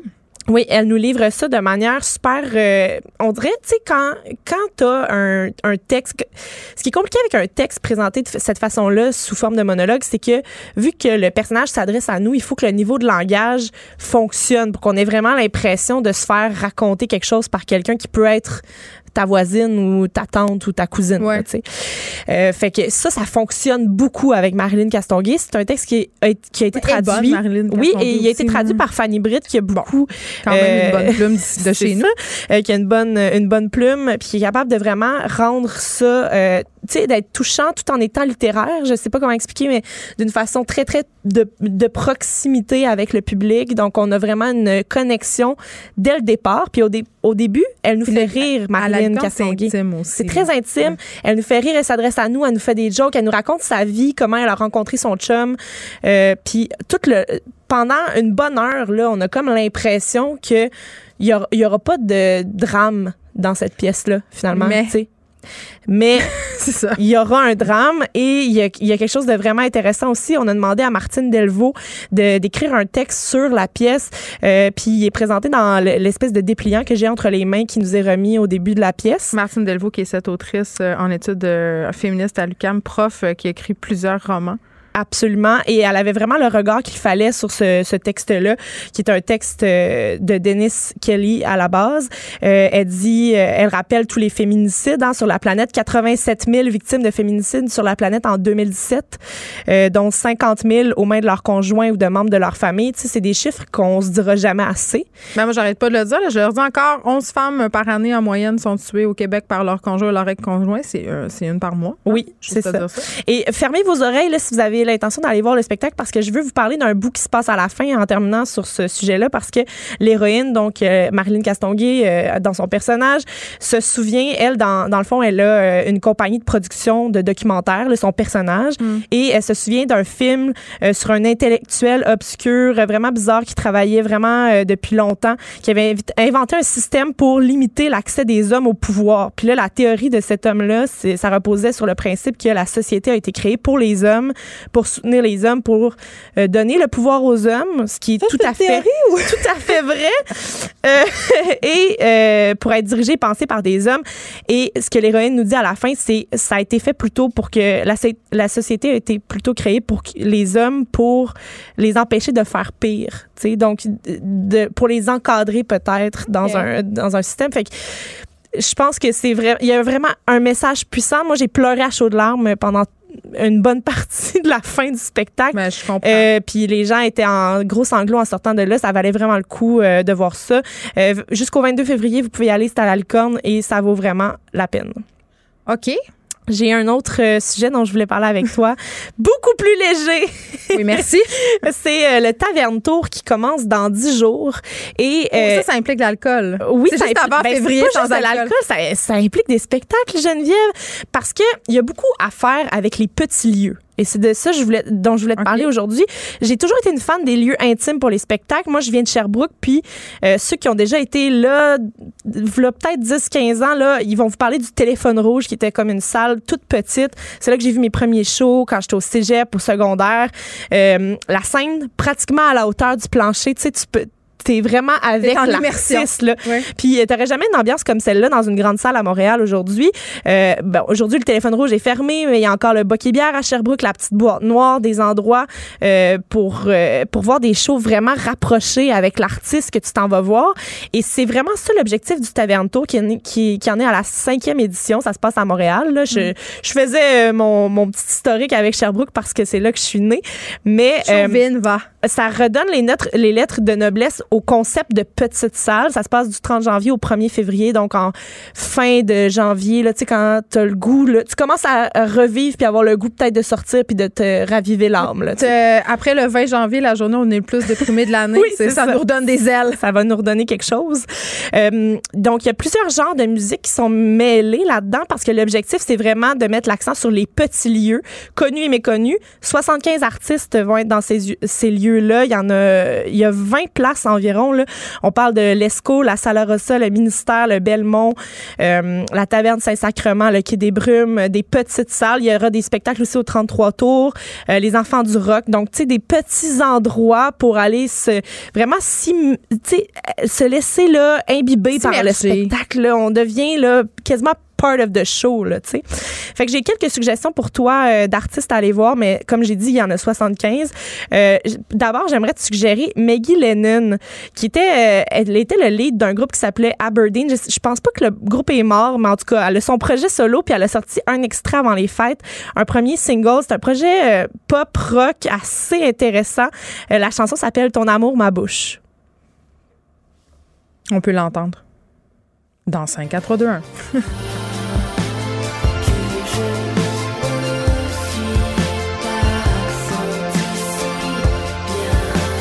J'aime ça. Oui, c'est assez vaporeux, c'est très euh, pop bonbon un petit peu là, puis elle a, elle a vraiment une, une, approche intéressante pour euh, le public. Puis sinon, j'avais aussi le goût de te suggérer un autre groupe, c'est quatre filles euh, du Québec, des Québécoises qui ont un groupe punk rock qui s'appelle No Bro. Peut-être No Bro dans le sens de, tu sais, on est juste des filles. Pas de boys club, pas de boys club ici. La chanson qu'on entend s'appelle La La La, non, juste La La.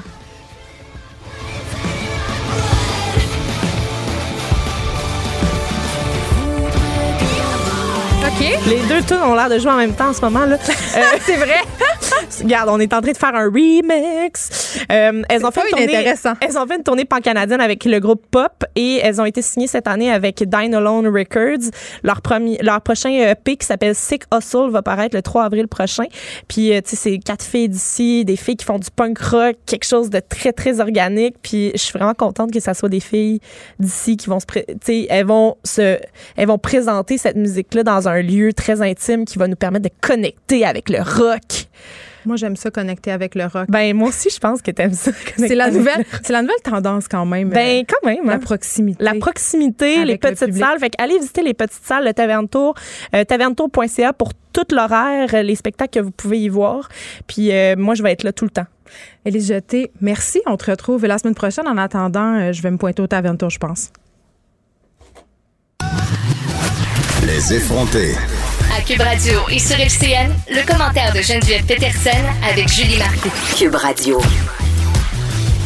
14h30, c'est le moment d'aller retrouver Geneviève Peterson, animatrice à Cube, que je retrouve en direct dans ses studios. Euh, salut Geneviève. Bonjour Julie. Bon, action pour le droit des animaux après le restaurant à Montréal Joe Beef. Voilà que c'est un autre haut lieu de la haute gastronomie euh, à Montréal, le Manitoba, un restaurant qui a été visé en fin de semaine. Oui, puis là, tu m'as vu rouler des yeux, Julie. C'est parce que, bon, euh, le Manitoba, quand même, c'est un restaurant qui est très, très couru, très, très populaire. Euh, je dois avouer là, que je le fréquente quand même moi-même assez régulièrement. Et pourquoi je le fréquente, ce restaurant-là, comme bien des gens? Un, c'est parce que c'est bon, bien évidemment, mais c'est aussi parce que il y a un certain effort du chef Simon Matisse d'utiliser des produits québécois. Et là, on parle pas seulement de viande, on parle de fruits, de légumes. Vraiment, ce restaurant-là met des efforts pour encourager les petits producteurs québécois et réduire son empreinte écologique. Et il y avait aussi un groupe vegan qui s'était attaqué au restaurant Joe Beef et la question avait été posée. C'est la même question que je repose aujourd'hui. Est-ce qu'on s'attaque vraiment à la bonne cible? Parce qu'il y a des chaînes de restauration et même des restaurants qui se bordent pas, Julie, de faire des choix éthiques. Ils vont simplement aller acheter la viande la moins chère. Et là, on s'attaque justement à des, à des restaurateurs qui ont à cœur vraiment le sort des animaux et le côté éthique. Et d'ailleurs, j'ai trouvé les propriétaires du restaurant Manitoba fort élégants parce qu'ils ont répondu à cette missive quand même qui disait votre chef a du sang sur les mains. Il traitait quasiment de meurtrier. Ils ont mis de la colle euh, dans leur serrure. Ben oui, on a vu la note d'ailleurs qui avait été laissée dans la boîte aux lettres en accusant le chef euh, d'avoir du sang sur, sur les mains, alors que lui-même fait partie d'une coopérative, ça s'appelle le Petit Abattoir, qui cherche à trouver des alternatives à, l'élevage d'animaux industriels. Mais oui, c'est ça, chercher euh, à abattre euh, les animaux de façon plus éthique parce que, bon, si on mange la viande, on accepte que la mort euh, d'un animal. Évidemment, les personnes qui font partie du courant vegan vont dire que ça serait mieux de ne pas manger d'animal, que c'est un meurtre.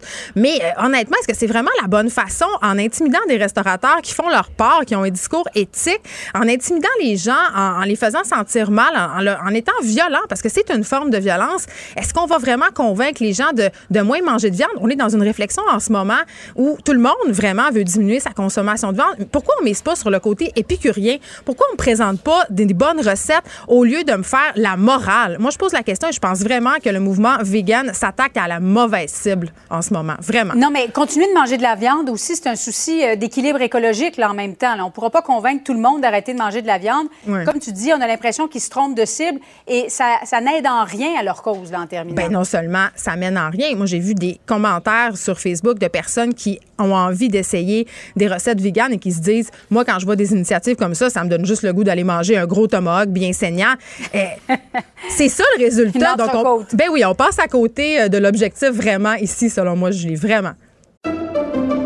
Pendant que votre attention est centrée sur vos urgences du matin vos réunions d'affaires du midi votre retour à la maison ou votre emploi du soir celle de Desjardins Entreprises est centrée sur plus de 400 000 entreprises à toute heure du jour. Grâce à notre connaissance des secteurs d'activité et à notre accompagnement spécialisé, nous aidons les entrepreneurs à relever chaque défi pour qu'ils puissent rester centrés sur ce qui compte, le développement de leur entreprise.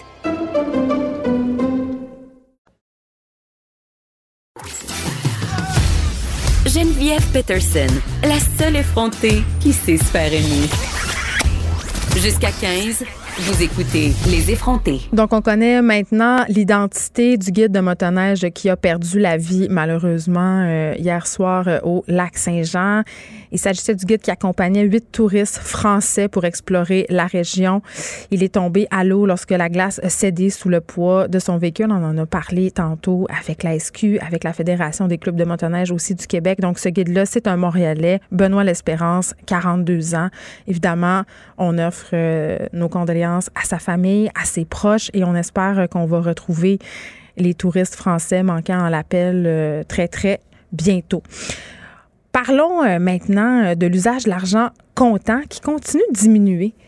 Puis cette tendance-là, mais ça pourrait avoir des implications inquiétantes pour les consommateurs. Et ça, c'est selon une récente étude d'options consommateurs. On parle tout de suite à Maître Alexandre Plourde, avocat et analyste à Options consommateurs. Maître Plourde, bonjour. Bonjour. Écoutez, votre étude fait part du fait que l'argent comptant est de moins en moins utilisé ou accepté dans les commerces. En même temps, nous aussi, on a tendance à moins s'en servir. Tout est automatisé. On a nos téléphones intelligents, même maintenant, euh, pour payer. Euh, cette tendance-là s'est accélérée récemment. C'est un phénomène qui s'accentue, mais depuis plusieurs années, là, quand même, ça va à vitesse grand V. Oui, ça va à vitesse grand V. Euh, l'usage de l'argent comptant décroît sans cesse. Maintenant, on est rendu à un stade là où euh, moins du quart des transactions qu'on fait euh, sont faites en argent comptant. Et parallèlement, ben, il y a de plus en plus de commerçants, en constatant le déclin de l'usage de l'argent comptant, qui ont décidé de refuser l'argent comptant dans leur commerce. Mais c'est-tu légal? C'est-tu légal, ça? Parce que l'argent, c'est l'argent. Moi, si j'arrive avec mon 20$, je veux qu'ils prennent mon 20$. Mais en fait, la loi là-dessus, elle n'est pas claire, puis elle est clairement désuète. Mais bon, les interprétations là, les plus courantes de la loi nous disent que si un commerçant il y a une clause contractuelle ou il y a un avertissement clair dans son commerce, mais ben, c'est légal de refuser l'argent comptant. Puis pour nous, chez Option Consommateur, évidemment, euh, ça nous semble clairement insuffisant pour protéger les consommateurs. Ce qu'on demande aujourd'hui dans, dans, notre étude qu'on publie, c'est vraiment d'obliger les commerçants à accepter l'argent comptant dans leur commerce.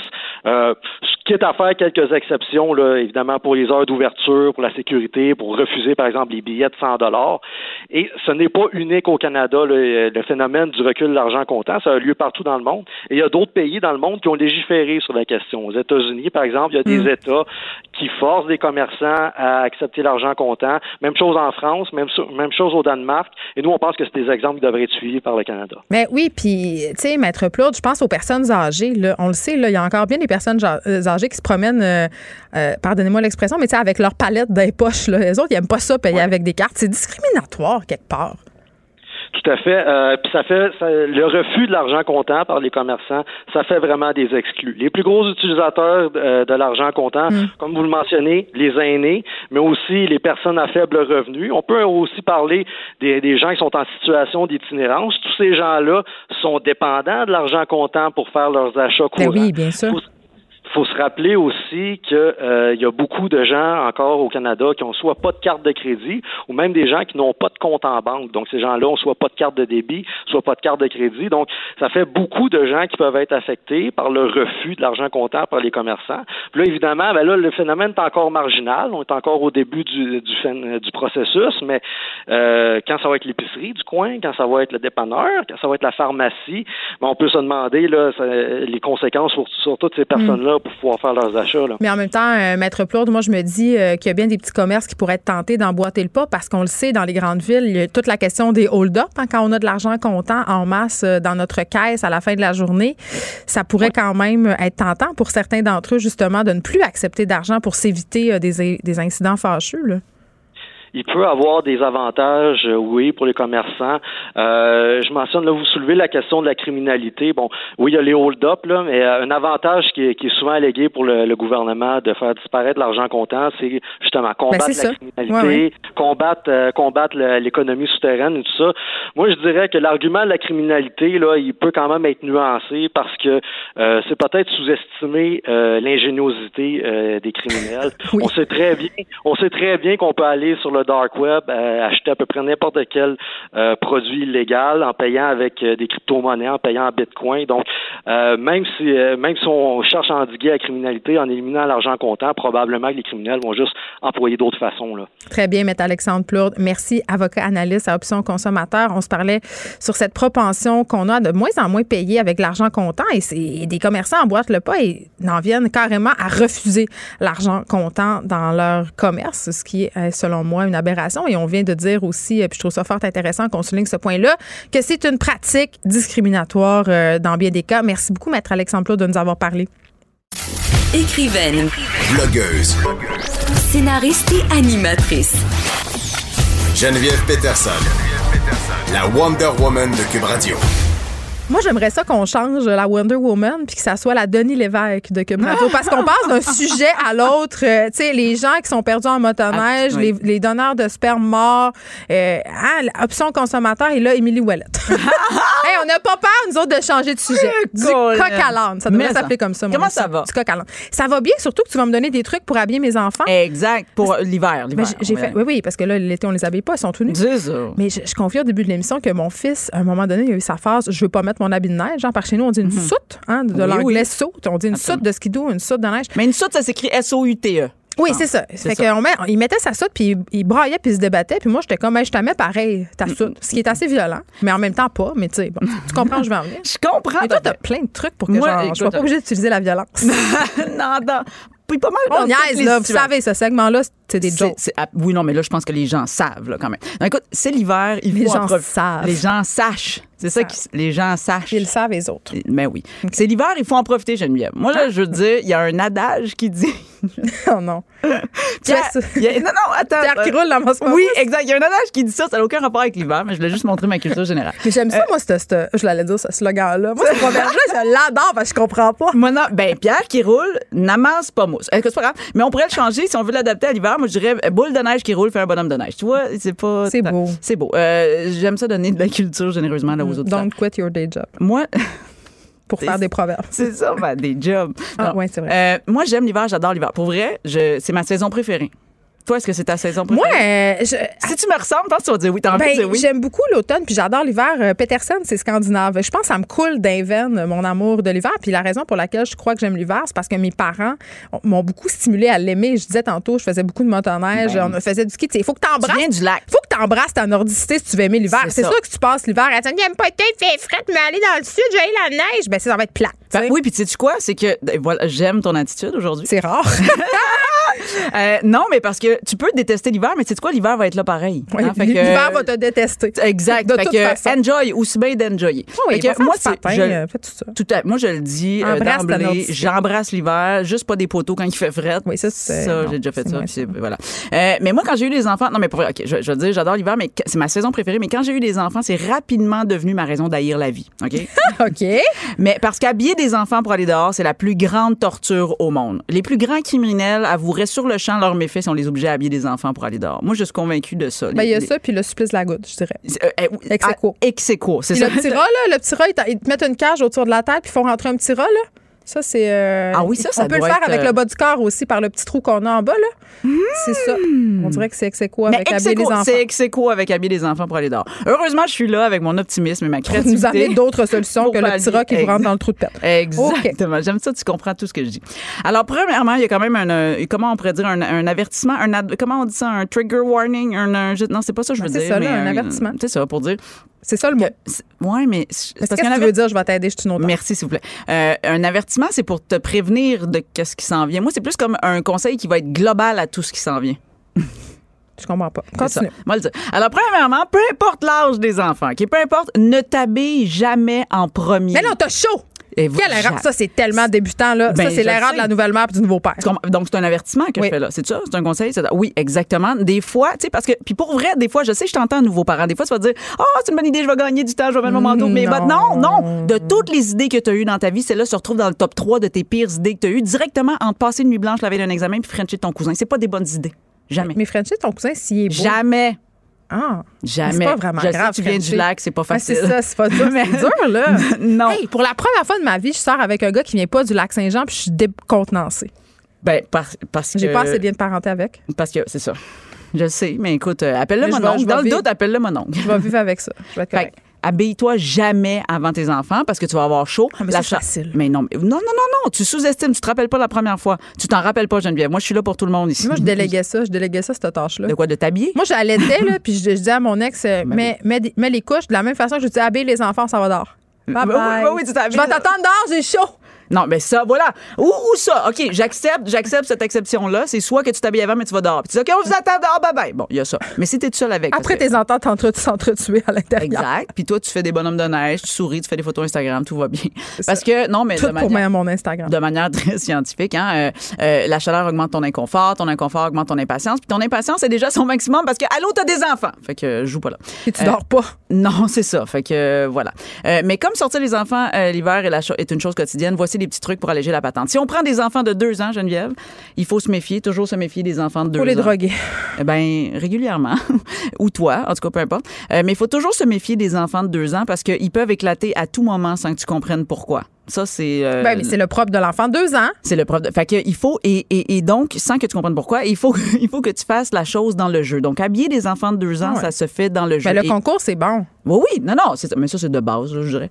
Mais, euh, et ça, même si tu penses que c'est pas nécessaire aujourd'hui parce que le petit est de bonne humeur. Non, non toujours, toujours le jeu. Exemple, le jeu, as-tu déjà fait ça, toi, le jeu de mettre le vêtement au mauvais endroit? Non, mais moi, je me suis, je me rappelle de batailles épiques avec ma fille parce qu'à un moment donné, j'étais là, ben, toi, tout seul. Puis là, elle mettait ses affaires à, l'envers. Ben, deux, trois ans. Oui. Puis je dis, Alice, ton pantalon est à l'envers. Non! Puis là, c'est ça. On est allé d'innombrables fois à la garderie avec le pantalon l'envers. Ben, absolument. Mais ça, je fais une parenthèse. Si tu es de bonne humeur puis que tu as du temps, euh, te battre avec un enfant de deux ans, ça peut être très drôle et enrichissant. Là. Ah oui, j'étais enrichi à chaque fois. J'en sortais épanouie comme personne. tu disais, voilà, c'est ma, raison de vie. Exactement. Euh, mais si t'as pas le temps, qui arrive souvent euh, de pas faire ça, vas-y avec la technique du vêtement au mauvais endroit. Fait que ça, c'est une technique très respectable qui fait rire les enfants de deux ans. Fais pas ça avec euh, d'autres enfants de d'autres âges, là. Ou, ou, avec des enfants qui sont pas les tiens, là. Je t'avais fait ça avec tes propres enfants. fait qu'exemple, tu mets la tuque dans le pied. Hein? Ah, ça, c'est drôle. Tu mets la salopette dans le bras. Parce que c'est ça, si tu commences à crier, puis à capoter, puis ça, va, ça, va plus mal aller. Et moi, pour vrai, là, c'est fait vécu de la semaine passée. c'est pas, on, va pas chercher si loin. Là, on, est, vraiment sans Actualité, actualité, actualité. Euh, mon chum, moi, je suis arrivée dans le hall d'entrée, puis mon chum était en train d'habiller notre fille de deux ans, mais il était Écoute, je pense qu'elle était, était prise là, euh, par un démon. Puis elle lui, était possédée? Ben oui, elle était possédée. Elle était couchée par terre. Puis lui, il était par-dessus avec son genou qui tient un bras, puis avec euh, l'autre, son autre genou qui tient une jambe, puis qui essaie de mettre pendant ce temps-là, elle kick une botte. Puis là, il essaie de mettre. Puis là, pendant qu'il met une botte, elle a kické l'autre botte. Là, moi, je suis arrivée, puis j'ai fait, je pense qu'il y a personne qui a de fun ici. Mais tu sais, j'étais pas, j'aurais pas, je l'aurais pas affirmé, là, parce que je suis pas dans leur peau, mais pour vrai, il y a pas de fun. Et là, mon chum, très fâché, a dit, ben c'est ça, fais le don, toi, d'abord. oh non, ça, c'est la phrase dans un pas. Ah ouais? Ouais, ben vas-y. Ah ouais? Euh, tu vois que je vais le faire. Euh. Fait que j'ai fait la technique du vêtement à la mauvaise place. Fait que j'ai regardé ma cocotte, puis j'ai dit, la cocotte, là. Puis là, moi, je joue souvent le rôle de la maman fâchée parce que vu que je me fâche souvent quand ben, t'es une femme, t'es une hystérique ben, à la base. Exact, j'ai un utérus déjà à la base. C'est un rôle de composition. Absolument, c'est un rôle de composition que j'ai euh, que j'ai affiné en lisant la déesse des mouches à feu. Et j'ai commencé à faire mon rôle de maman fâchée, puis j'ai fait là ma grande, j'ai dit là c'est temps de mettre la salopette, on met la salopette, puis là j'ai mis dans le bras. Elle, là, elle est, elle est partie à rire parce qu'elle figeait. Puis là, j'ai dit, j'ai pris sa tube, je l'ai mis dans le pied, puis j'ai dit, ça va dans le pied, puis là, t'es là, non, pas là, pas là. Puis là, j'étais là, oui, ça va là. Non, pas là. Tu sais, ça, c'est les petites voix. Non, pas là. Puis là, elle rit, puis là, je dis, ah oui, ça va pas là. Mais ça va où d'abord? Puis là, elle fait comme, ici. Puis là, elle te montre. Ben oui, puis là, ça va vite. Puis là, ça va vite. Puis là, tout à coup, tu peux aller dehors. Exact. Puis là, moi, j'ai regardé mon chum, j'ai dit, euh, excuse-moi, c'est comme ça qu'on fait. Ça, c'est tellement le fun. Oh, ça, j'adore ça. ça c'est les petits moments de la vie que je savoure. J'étais encore sur le high. moi, j'ai fait de manger de la salade aux enfants de mon chum, puis ils ont aimé ça. Puis Je l'ai oh. regardé, puis c'était vraiment une des plus grandes victoires. Et comment t'as fait? Pour vrai, non, mais. ah, je leur ai juste dit de pas en manger, que c'était pas bon. Voilà. mais C'était juste pour les adultes. Ben oui. Absolument. Ça C'est sûr que le fait qu'il y ait du bacon dans la salade peut-être aider un, peu. Mais, mais tu vois, cette technique-là marcherait aussi. Ou m'en euh... foutre. C'est juste m'en foutre. Mais ça, marche avec la bouffe. Mais, ça, ça, c'est un sujet chronique. Absolument. M'en foutre? Oui, oui, quand même assez bonne. tu dois être bonne là-dedans. Tu bonne dans m'en foutre, C'est pas un rôle de composition. Euh, une autre technique, c'est que tu peux faire la technique de Sa Majesté aussi. T'as-tu fait ça? Non, ça m'énerve. Les enfants rois? Euh, ben oui, mais tu as parlé de ça? Mais non, oui, mais non, mais moi je le souligne avec ironie. Moi j'adore ça. Fait que exemple, c'est que tu prends une voix. Attention, je vais faire. Euh, vous allez voir que j'ai étudié. Oh, effet visuel follows. Non, non, pas de, pas de visuel, mais ça sonore. Euh, c'est que tu prends une voix importante comme ça, genre. Puis tu fais un petit rituel à chaque vêtement qu'on fait. Comme exemple, on dit Votre Altesse. Tu, vois-tu? Je, je suis assez fière de moi. Euh, Votre Altesse, il est temps de mettre la salopette royale. Tu parles comme du nez, t'es bonne. Oui, oui. C'est comme une, vraiment une voix de, de quelqu'un de la cour. Là. Exact. Bravo. Écoute, Megan puis Harry seraient. Mais ils ont renoncé à leur titre. Mais oui, c'est ça. Ils seraient stressés en m'entendant. c'est sûr qu'ils seraient stressés. ouais. Fait, fait, que là, puis tu fais ça pour chaque vêtement. Puis là, après chaque vêtement, moi, je fais toujours un petit ta-ta-tam. Puis là, ma fille, elle fait ta-ta-tam. Puis là. Elle fait-tu la révérence? Elle fait la révérence. Elle donne à faire la révérence. Fait que, tu sais, en tout cas, si à la garderie, on m'écoute en ce moment, je suis désolée. Si, à la garderie, t'écoutes en ce moment, il y a un crise de problème avec ta garderie, c'est-à-dire? Mais c'est peut-être la sieste aussi. Ah, ouais, OK. Ils ont le hein? droit de vaquer à des occupations. Ben, ils ont le droit de, de rester. Ah, les enfants, 3 ans moins, moins 9, les enfants se réveillent normalement dans 9 minutes. Ils sont supposés faire la mise en place des couches. T'as raison. En ce moment, il y a une collation qui s'en vient. C'est ça. Alors, Philippe, Mélanie, si vous m'écoutez. Vous êtes des mauvais éducateurs. Juste vous le dire. Mais moi, je vous aime beaucoup. Mettez-nous pas, dehors. Parle toujours dans votre dos. Bon. N'importe quoi. Fait que voilà, pour des enfants de 2 ans, hein, on résume là, que ce soit l'altesse, le jeu, fais ça dans le jeu. Euh, si on prend des enfants de 4 ans, il faut toujours il faut se méfier. Il faut se méfier des enfants de 4 ans parce qu'ils te disent qu'ils sont capables de tout, tout faire tout seuls. Ils sont capables, c'est juste qu'ils brisent toute la maison se faisant. Ils sont pas capables de faire tout seuls. Mais ça, ça c'est parce que ça a un, un gros ego, un enfant de 4 ans. en gros, là, si j'utilise un cliché que plusieurs femmes vivent, je dirais que c'est parce qu'il faut que tu travailles comme par en arrière pour que l'homme pense que c'est toutes les idées viennent de lui. Tu comprends? Fait que si tu es habitué, si toi, en tant que ah femme, tu es habitué de faire ça avec Derrière les chaque grand enfant, il y a un parent. De, de 4 ans. Derrière chaque enfant de 4 ans, il y a, c'est ça, faut que tu fasses. C'est toi qui, faut que tu fasses penser que ça vient de lui. Tu comprends? C'est ça. Ça, c'est tellement. Ton fils a 4 ans, un truc de base. C'est un truc de base. Ah, mais, moi, j'utilise ça. Ça s'appelle aussi euh, un autre nom pour ça, euh, Émilie Ouellette? Ça s'appelle comment? La manipulation. Tout ce que tu me parles depuis le début, c'est tout de la manipulation. Oh, moi, je fais juste souligner ça au passage. Toi qui as l'impression d'être une meilleure personne que moi. Moi, je dirais de la stratégie. Mais bon, OK. Ah. Tu y vas avec la technique de la question pour les enfants, OK? La technique de la question, c'est ça. C'est genre, hey, euh, je me demandais, euh, mon coco, admettons, euh, quand on s'habille pour aller dehors, est-ce qu'il faut mettre la salopette en premier ou le manteau? L'enfant, il veut être intelligent, tu comprends? Il va répondre la salopette. Si, là. Moi, mon fils n'est pas intelligent, il va dire le manteau. Ben, c'est ça. Là, dans ça, là, tu as le droit de le donner. Là, je sais pas quoi te dire. Euh, mais tu continues dans les questions. Ouais, t'es sûr, hein, parce que moi, j'ai l'impression que ce serait difficile de mettre ta salopette par-dessus. Puis il faut aussi que tu combines ça avec beaucoup de temps. Beaucoup de temps. Tu doubles le temps. Pour les enfants de 4 ans, tu doubles ton temps de préparation pour aller les habiller, pour les mettre dehors, parce que c'est sûr qu'ils vont faire des, des expérimentations, blablabla. Mm. Ils vont essayer de zipper cinq fois leur manteau. Ils vont pas mettre leur mitaine aussi. C'est ça, tout ça. Mais. Euh, moi, j'ai réglé ça. Moi, là, je vais pas mettre mes mitaines, je vais pas mettre ma tuque, je vais pas mettre. Euh, je pense qu'on a le même truc. Oui, oui, absolument. Ah ouais, tu veux, ben, tu veux pas les mettre? Euh, oui, ben, vas-y. Ben non, c'est toi, c'est ta chronique. Ah, non, non, je disais, vas-y aux toi, enfants. moi. Je disais, c'est pas toi, c'est moi. Non, on dit en même temps. Euh, mais non, mais ça, pour tous les enfants, j'y arrive, j'y arrive. Euh, Faut que tu assumes ton, ton choix de ne pas porter tes mitaines, mon gars. Exactement, c'est ça. Mais là, j'y arrive, j'y arrive. Je, je, je, vais terminer à l'heure. Euh, Mario, ne, stresse pas avec ça, ça sent bien. Euh, si on prend des enfants de 6 ans, il faut toujours se méfier pour des enfants de 6 ans. OK? Parce que les enfants de 6 ans, là, ils fonctionnent à la maternelle, ils fonctionnent à la première année, ils sont capables de s'habiller au service de garde. Plus quand ils arrivent avec tout, non, puis c'est des hypocrites. Oh! je les déteste. C'est des blagues, là. Hein? Je, mais un peu quand même, je les déteste. Euh, euh, fait que là, ce qu'il faut que tu fasses, c'est la technique musicale. Parce que franchement, il n'y a rien d'autre à faire. On chante des chansons? Tu chantes, tu, tu, chantes une tune ou tu mets carrément une musique puis tu dis, faut que tu aies fini de t'habiller avec cette tune-là. That's it. Ça, c'est bon, ça. J'en prends note. Oui, vraiment. Puis c'est toi qui connais ton enfant. C'est toi que tu mets November Rain ou tu mets une comptine. oh, mais c'est long, November Rain. C'est ça. C'est toi qui connais ton enfant. Mais vas-y avec un succès pour le début, mais sinon, on chante. Fait que si si je chante dans les corridors de l'école, moi, c'est pour ça. C'est pour mon enfant de 5 ans. Si on prend des enfants de 8 à 12 ans, même affaire, il faut se méfier. Il faut toujours se méfier des enfants. Et là, c'est exactement la technique que tu disais. Tu vas avec la technique d'expérimentation. Tu veux pas mettre ta tuque pour aller dehors? Tu veux pas mettre tes gants pour aller dehors? Moi, j'ai aucun problème. C'est toi qui vas expérimenter l'hypothermie. Hein. C'est toi qui. Puis en général, on teste un 3 minutes. Hein. Vas-y, 3 minutes. Non, non, 3 minutes. 3 minutes, ma grande. ma fille au secondaire 1. Euh, mais non, mais ça marche plus parce que là, on. Hey, il va pas de sucre, pas de mitaine, puis en espadrille à l'école. On choisit ses combats. On choisit ses combats, puis ce qu'il faut que tu saches quand même. Mais Luc, ici, notre directeur euh, de contenu, j'en ai parlé avec lui parce qu'il y a trois enfants. Puis j'étais là, là qu'est-ce que tu fais? Ben, il y en a des ados, puis il m'a dit de, de, laisser faire. Mais non, c'est impossible. Mais ça veut dire Je suis son conseil. Mais les ados sont comme les ménopausés. C'est vrai. une shot d'hormones qui ont, qui ont plus chaud. Fait que moi, c'est assume. C'est vrai. Mais pour me faire plaisir, je, prends je vais prendre la technique de je te l'avais dit. Ah, ça, j'aime ça. Ben, mais c'est une technique que j'applique aussi avec euh, plein d'autres personnes, dans mon entourage. Exact. Mais ça, c'est la meilleure technique avec des ados. Fais-le, fais-le, fais-le. Puis s'ils sont malades, c'est là que tu fais comme je te l'avais dit. Tu sais, quand il prend sa première brosse puis il vomit sur le bol de ah, toilette, tu viens puis tu fais juste faire te l'avais dit. Puis tu prends des photos. Ben oui. Ben oui, pour, euh, pour son mariage. Pour absolument. C'est le bien cuit qu'on fait quand on se marie. Là. Complètement. Ou pour n'importe quelle manipulation, comme tu dirais, ou moi je dirais stratégie que tu as besoin dans le futur, il faut que tu aies des preuves. Fait que voilà, tu y vas avec la technique euh, de ton choix. Euh, je pense que de deux ans à adolescent, maintenant, vous savez comment habiller vos enfants pour aller dehors, que vous allez avoir un bon hiver. Mais moi, j'aime beaucoup ta technique que tu as dit au début. Si t'es pas tout seul, si t'es pas monoparental, puis que tu es capable d'être à deux, tu t'habilles en premier, tu sacs ton camp ben dehors. Puis, honnêtement, là, puis on aise, mais un bon conseil, c'est si tes deux parents. Oui. Tu sais, on n'est pas tous dans des bonnes journées tout le temps. Là. Tu prends celui qui est le plus patient des deux cette, cette journée-là, puis l'autre sort. Parce qu'on n'est pas tout le temps. En tout cas, moi, là, je suis pas tout le temps dans, dans les mêmes Puis des fois, frères et sœurs, ils sont capables à un moment donné. Tu sais, comme moi, ma plus vieille, des fois, je vais faire comme Mais tu C'est une technique que tu n'as pas donnée. Oui, solliciter l'aide de l'enfant plus vieux puis ou de l'enfant du mieux pour responsabiliser. Ou dire, euh, il faut que je rende des choses dans l'auto, habillerais-tu ton petit frère? C'est drôle, mais ça fonctionne quand même. Puis des fois, ça fonctionne mieux. Ou des fois, moi, je disais à ma 5 ans, je disais, écoute, garde, garde, elle te regarde, ta petite soeur te regarde. Fait que voilà. Fait qu'il faut pas que tu aies l'air folle. Émilie Ouellet, toujours un plaisir. Euh, tes bons conseils aujourd'hui. Je suis d'accord avec tout ce que tu as dit. C'est un miracle qu'on a réussi. C'est déjà la fin pour nous, mais ce n'est pas la fin de Cube Radio puisqu'il y a Mario Dumont qui suit dans quelques instants. On se retrouve demain de 1 à 3. Cette émission est maintenant disponible en podcast. Rendez-vous dans la section balado de l'application ou du site pour une écoute sur mesure en tout temps. Cube Radio, autrement dit. Et maintenant, autrement écouté.